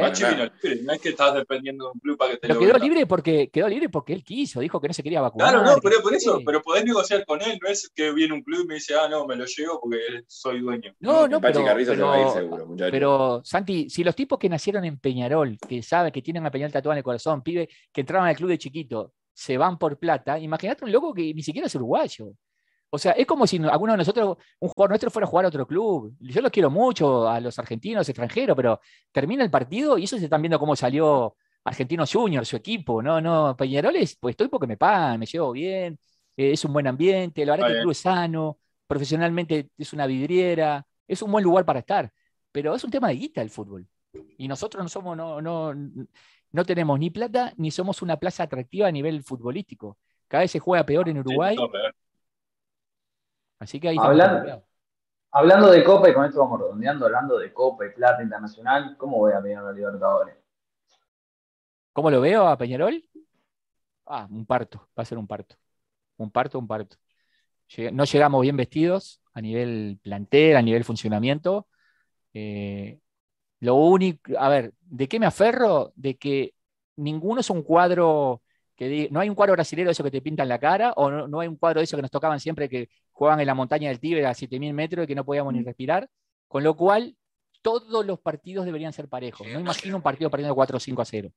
Eso es algo bueno. Lo otro bueno ah. es que no está el rival malo que todos le ganan menos Peñarol. Porque ¿qué nos pasaba acá que había ese de la altura? que nos ganaba a nosotros, pero los otros rivales iban a la altura y ganaban. Esa, ahí esa diferencia de puntos no la vamos a tener. Y, segundo... Y que hay un clásico. Y segundo que se claro, entre ellos se, van a pelear, no se van a regalar los puntos. Y, va a haber algún expulsadito también, porque un clásico paraguayo son picantes. No, y, también, y que también tenemos un técnico eh, muy, muy estudioso, un técnico que quería la oportunidad de jugar a Libertadores. Sé que para Mauricio le hubiese gustado llegar con un, con un plantel diferente o más competitivo, con más chance. Él sabe de que el Peñarol que paseó al Corinthians ya no existe y, va a pasar mucho tiempo antes que tengamos un cuadro de, fútbol que juegue tan, tan no a lo Peñarol, porque ese partido contra Corinthians 4-0, yo tengo 53 años, rara vez veo jugar a Peñarol eh, de esa manera. Peñarol ganaba los partidos de otra manera. Eh, pero eh, yo lo veo competitivo. Creo que el partido más jodido es el que viene ahora. Es el rival más jodido y de local. Yo sé que rompo la pelota. Con, el tema de los datos, pero tipo la gente del scouting dice que pasan los datos al club. Maxi, era la última, Maxi, por favor. Sí, no, nos, quedó también lo de Oscar Cruz. eh. no, tengo batería, boludo, me voy porque no tengo batería. nos enroscamos y nos preguntamos por Oscar Cruz. ¿eh? No, en los datos dice que tipo, nos ven pasando de grupo, te digo así, apostamos en Superman, y hacemos una moneda en el paso. No, no, no, no, no hacen vaticinio deportivo. Lo que te dice son fortalezas y debilidades del rival fortalezas y habilidades nuestras, las machean, te dicen, bueno, ¿dónde podemos hacer una diferencia? Después hay análisis individual de cada rival para que el marcador o el atacante sepa características. Y después está Mauricio, que la verdad que es una estrategia muy buena, porque por ejemplo al de Olimpia lo enloqueció con el planteo que le hizo acá en el estadio, le salió con una línea de cinco que nadie esperaba, después se la cambió, eh, porque no tiene, él dice que del banco no tiene soluciones, se arranca con el equipo que puso en el segundo tiempo, se queda sin nada para cambiar el partido, lo cambió, eh, entonces después está la creatividad que tenga nuestro técnico, que la verdad que tiene que ser un mago, porque no tiene mucho material, no tiene muchas opciones. No, el, fútbol que practicamos durante un año y pico, con, la característica de estos jugadores, no, no es viable, no es posible. Y recién ahora están, bueno, recuperamos al, goleador, lo, esperamos tenerlo ahora en una racha en, modo copa. Eh, y, y tenemos algunas fortalezas. para mí la parte defensiva empieza a ser una fortaleza. Eh, me quiero matar con el gol de Obo sobre la hora, para matarlo a todos, pero bueno. Y, bueno, y hay algunos jugadores que si están en una noche iluminada y capaz que te pueden ganar el partido. Eh, la cosa es ganar los puntos de local. Si ganas los nueve puntos de local, eh, ahí, ahí peleamos, ahí peleamos. Ojalá que sí, Guille. Bueno, para ir cerrando nomás, queremos agradecerte. Te tuvimos tres horas acá, la comida fría, todo. Una puteada. No, no hay comida, ya a esta altura una galletita. Le, le queremos pedir bueno, muchas gracias por estar, porque hace tiempo que, que, teníamos pactada esta nota, así que bueno, hablaste de todo, sin filtro ni nada, tranquilo, con el respeto que mereces y bueno, eh, desearte lo mejor de lo que viene, que te vamos a tener que traer de vuelta porque eh, el tema de online y todo eso, bueno, a fin de año, por lo menos antes de fin de año, te damos que venga un mes para ver el tema de la tienda operativa y te iremos a buscar. La tienda, la tienda, no, la tienda un mes. Eh, la, tienda un mes. Mirá, apuntadito lo, tengo acá, fines de mayo, tienda online, llamar Varela. Lo el agua no pasar una. Eh. No, a ver, a mí, la llamada de España para acá, ¿eh? El, mensaje, el, mensaje, el, mensaje, final es el que le dije antes. A, mí eh, siempre dije, el día que me toque estar del otro lado del mostrador, lo que yo más quiero es tener contacto con el hincha, contarle, yo veo los partidos en la tribuna, la verdad que les pido a los que putean, a los dirigentes y todo, que me tengan un poco de tolerancia porque no, no es fácil estar, o sea, cuando pierde Peñarol tenés la angustia que perdió Peñarol y todavía los hinchas que te putean. No juego yo, me encantaría jugar, sería horrible para ustedes, pero déjenme ver los partidos en la tribuna, no, no, no se porque hay veces que agarra uno y empieza, muertos, rompa la alcancía, y, no puede empezar a decirle, bueno, andar Está rota la alcancía, aclara eso. Eh, pero sí, a mí me gusta mucho el contacto con el hincha, me, me gusta hablar y contarle del lado del club. Eh, busquemos las posibilidades, no, no esto, este tiempo que estuvimos sin hablar no era nada ni contra usted, ni es un tema solamente de agenda. Eh, y nos juntamos la veces que sea necesario. Y la cosa es trabajar por el club. Yo le estoy dando mucho, mucho foco a, los que son portadores de mensajes constructivos. A Peñarol le fue muy mal cuando sus hinchas estaban divididos, le fue muy mal. A Peñarol le fue muy bien cuando estábamos todos bajo, bajo un mismo régimen. Tenemos un nivel de histeria a veces este, un poquito fuera de control. Yo los entiendo porque también soy hincha igual que ustedes. Eh, pero bueno, a veces tenemos que ver eh, qué, podemos hacer del lado del club. ¿no? Yo escucho las puteadas de los, hinchas a los jugadores. Hay algunas cosas que no están siendo justas. Eh, hay un, encono demasiado personal con gente que, no lo merece, que, por lo menos debería tener un trato eh, un poquito no tan venenoso, no tan tóxico. Sí, nombre y apellido, borramos. bueno, Juan es un caso, Juan es un caso de gente. Yo el otro día vi gente que no gritó el gol. Y cuando vos llegás, ah, eh, había, unos locos, sí, ver, al lado mío, los locos que, lo haga el juez. Ya lo convertís personal lo que pasa. Sí, sí. No, cuando ves que un tipo no disfruta un gol de Peñarol porque lo hizo el loco que está insultando de arriba abajo, decís, pa, me parece flaco que pasaste un límite. Yo he tenido mis enconos con algunos jugadores, había jugadores que no los podía ni ver en el club, y yo contaba a Pablo Bengochea que una vez lo paré en la Rambla para putearlo por, por, un jugador que él ponía, y él se acuerda, porque le hablé con mucha altura, pero él iba con las hijas, fue medio, medio duro, él se acuerda de la, de la charla. A mí me ha pasado lo mismo porque, porque somos hinchas, pero no hacer de esto algo crónico y, algo tan, de tanto volumen. Eh, estamos en una etapa de conversión, es una cagada como estamos jugando, todos lo sabemos, lo sabe lo saben los dirigentes y lo sabe el técnico. El técnico labura, tenemos un DT que labura en serio, eh, que se preocupa, que tiene un buen clima, que enfrenta todas las dificultades que tenemos, algunas cosas que se saben, otras cosas que no se saben, con mucha altura, gestiona, un tipo con diálogo, cuidemos, la, cuidemos esa, realidad y, bueno, y hagamos el balance cuando terminen las cosas. Eh, estar ahora pregonando que no le vamos a ganar a nadie y que para qué vamos a la copa si vamos a quedar eliminados, no es de Peñarol. Eso no es de hincha de Peñarol. Eh, yo entiendo de que puedan tener cierto pesimismo y que el momento no es el mejor, eh, pero ojo con darnos de muerto y ojo con, ya con el discurso de no le vamos a ganar a nadie, este, porque eso no es un discurso muy, muy carbonero. Diría Mauricio, tranquilo el camello. Tranquilo.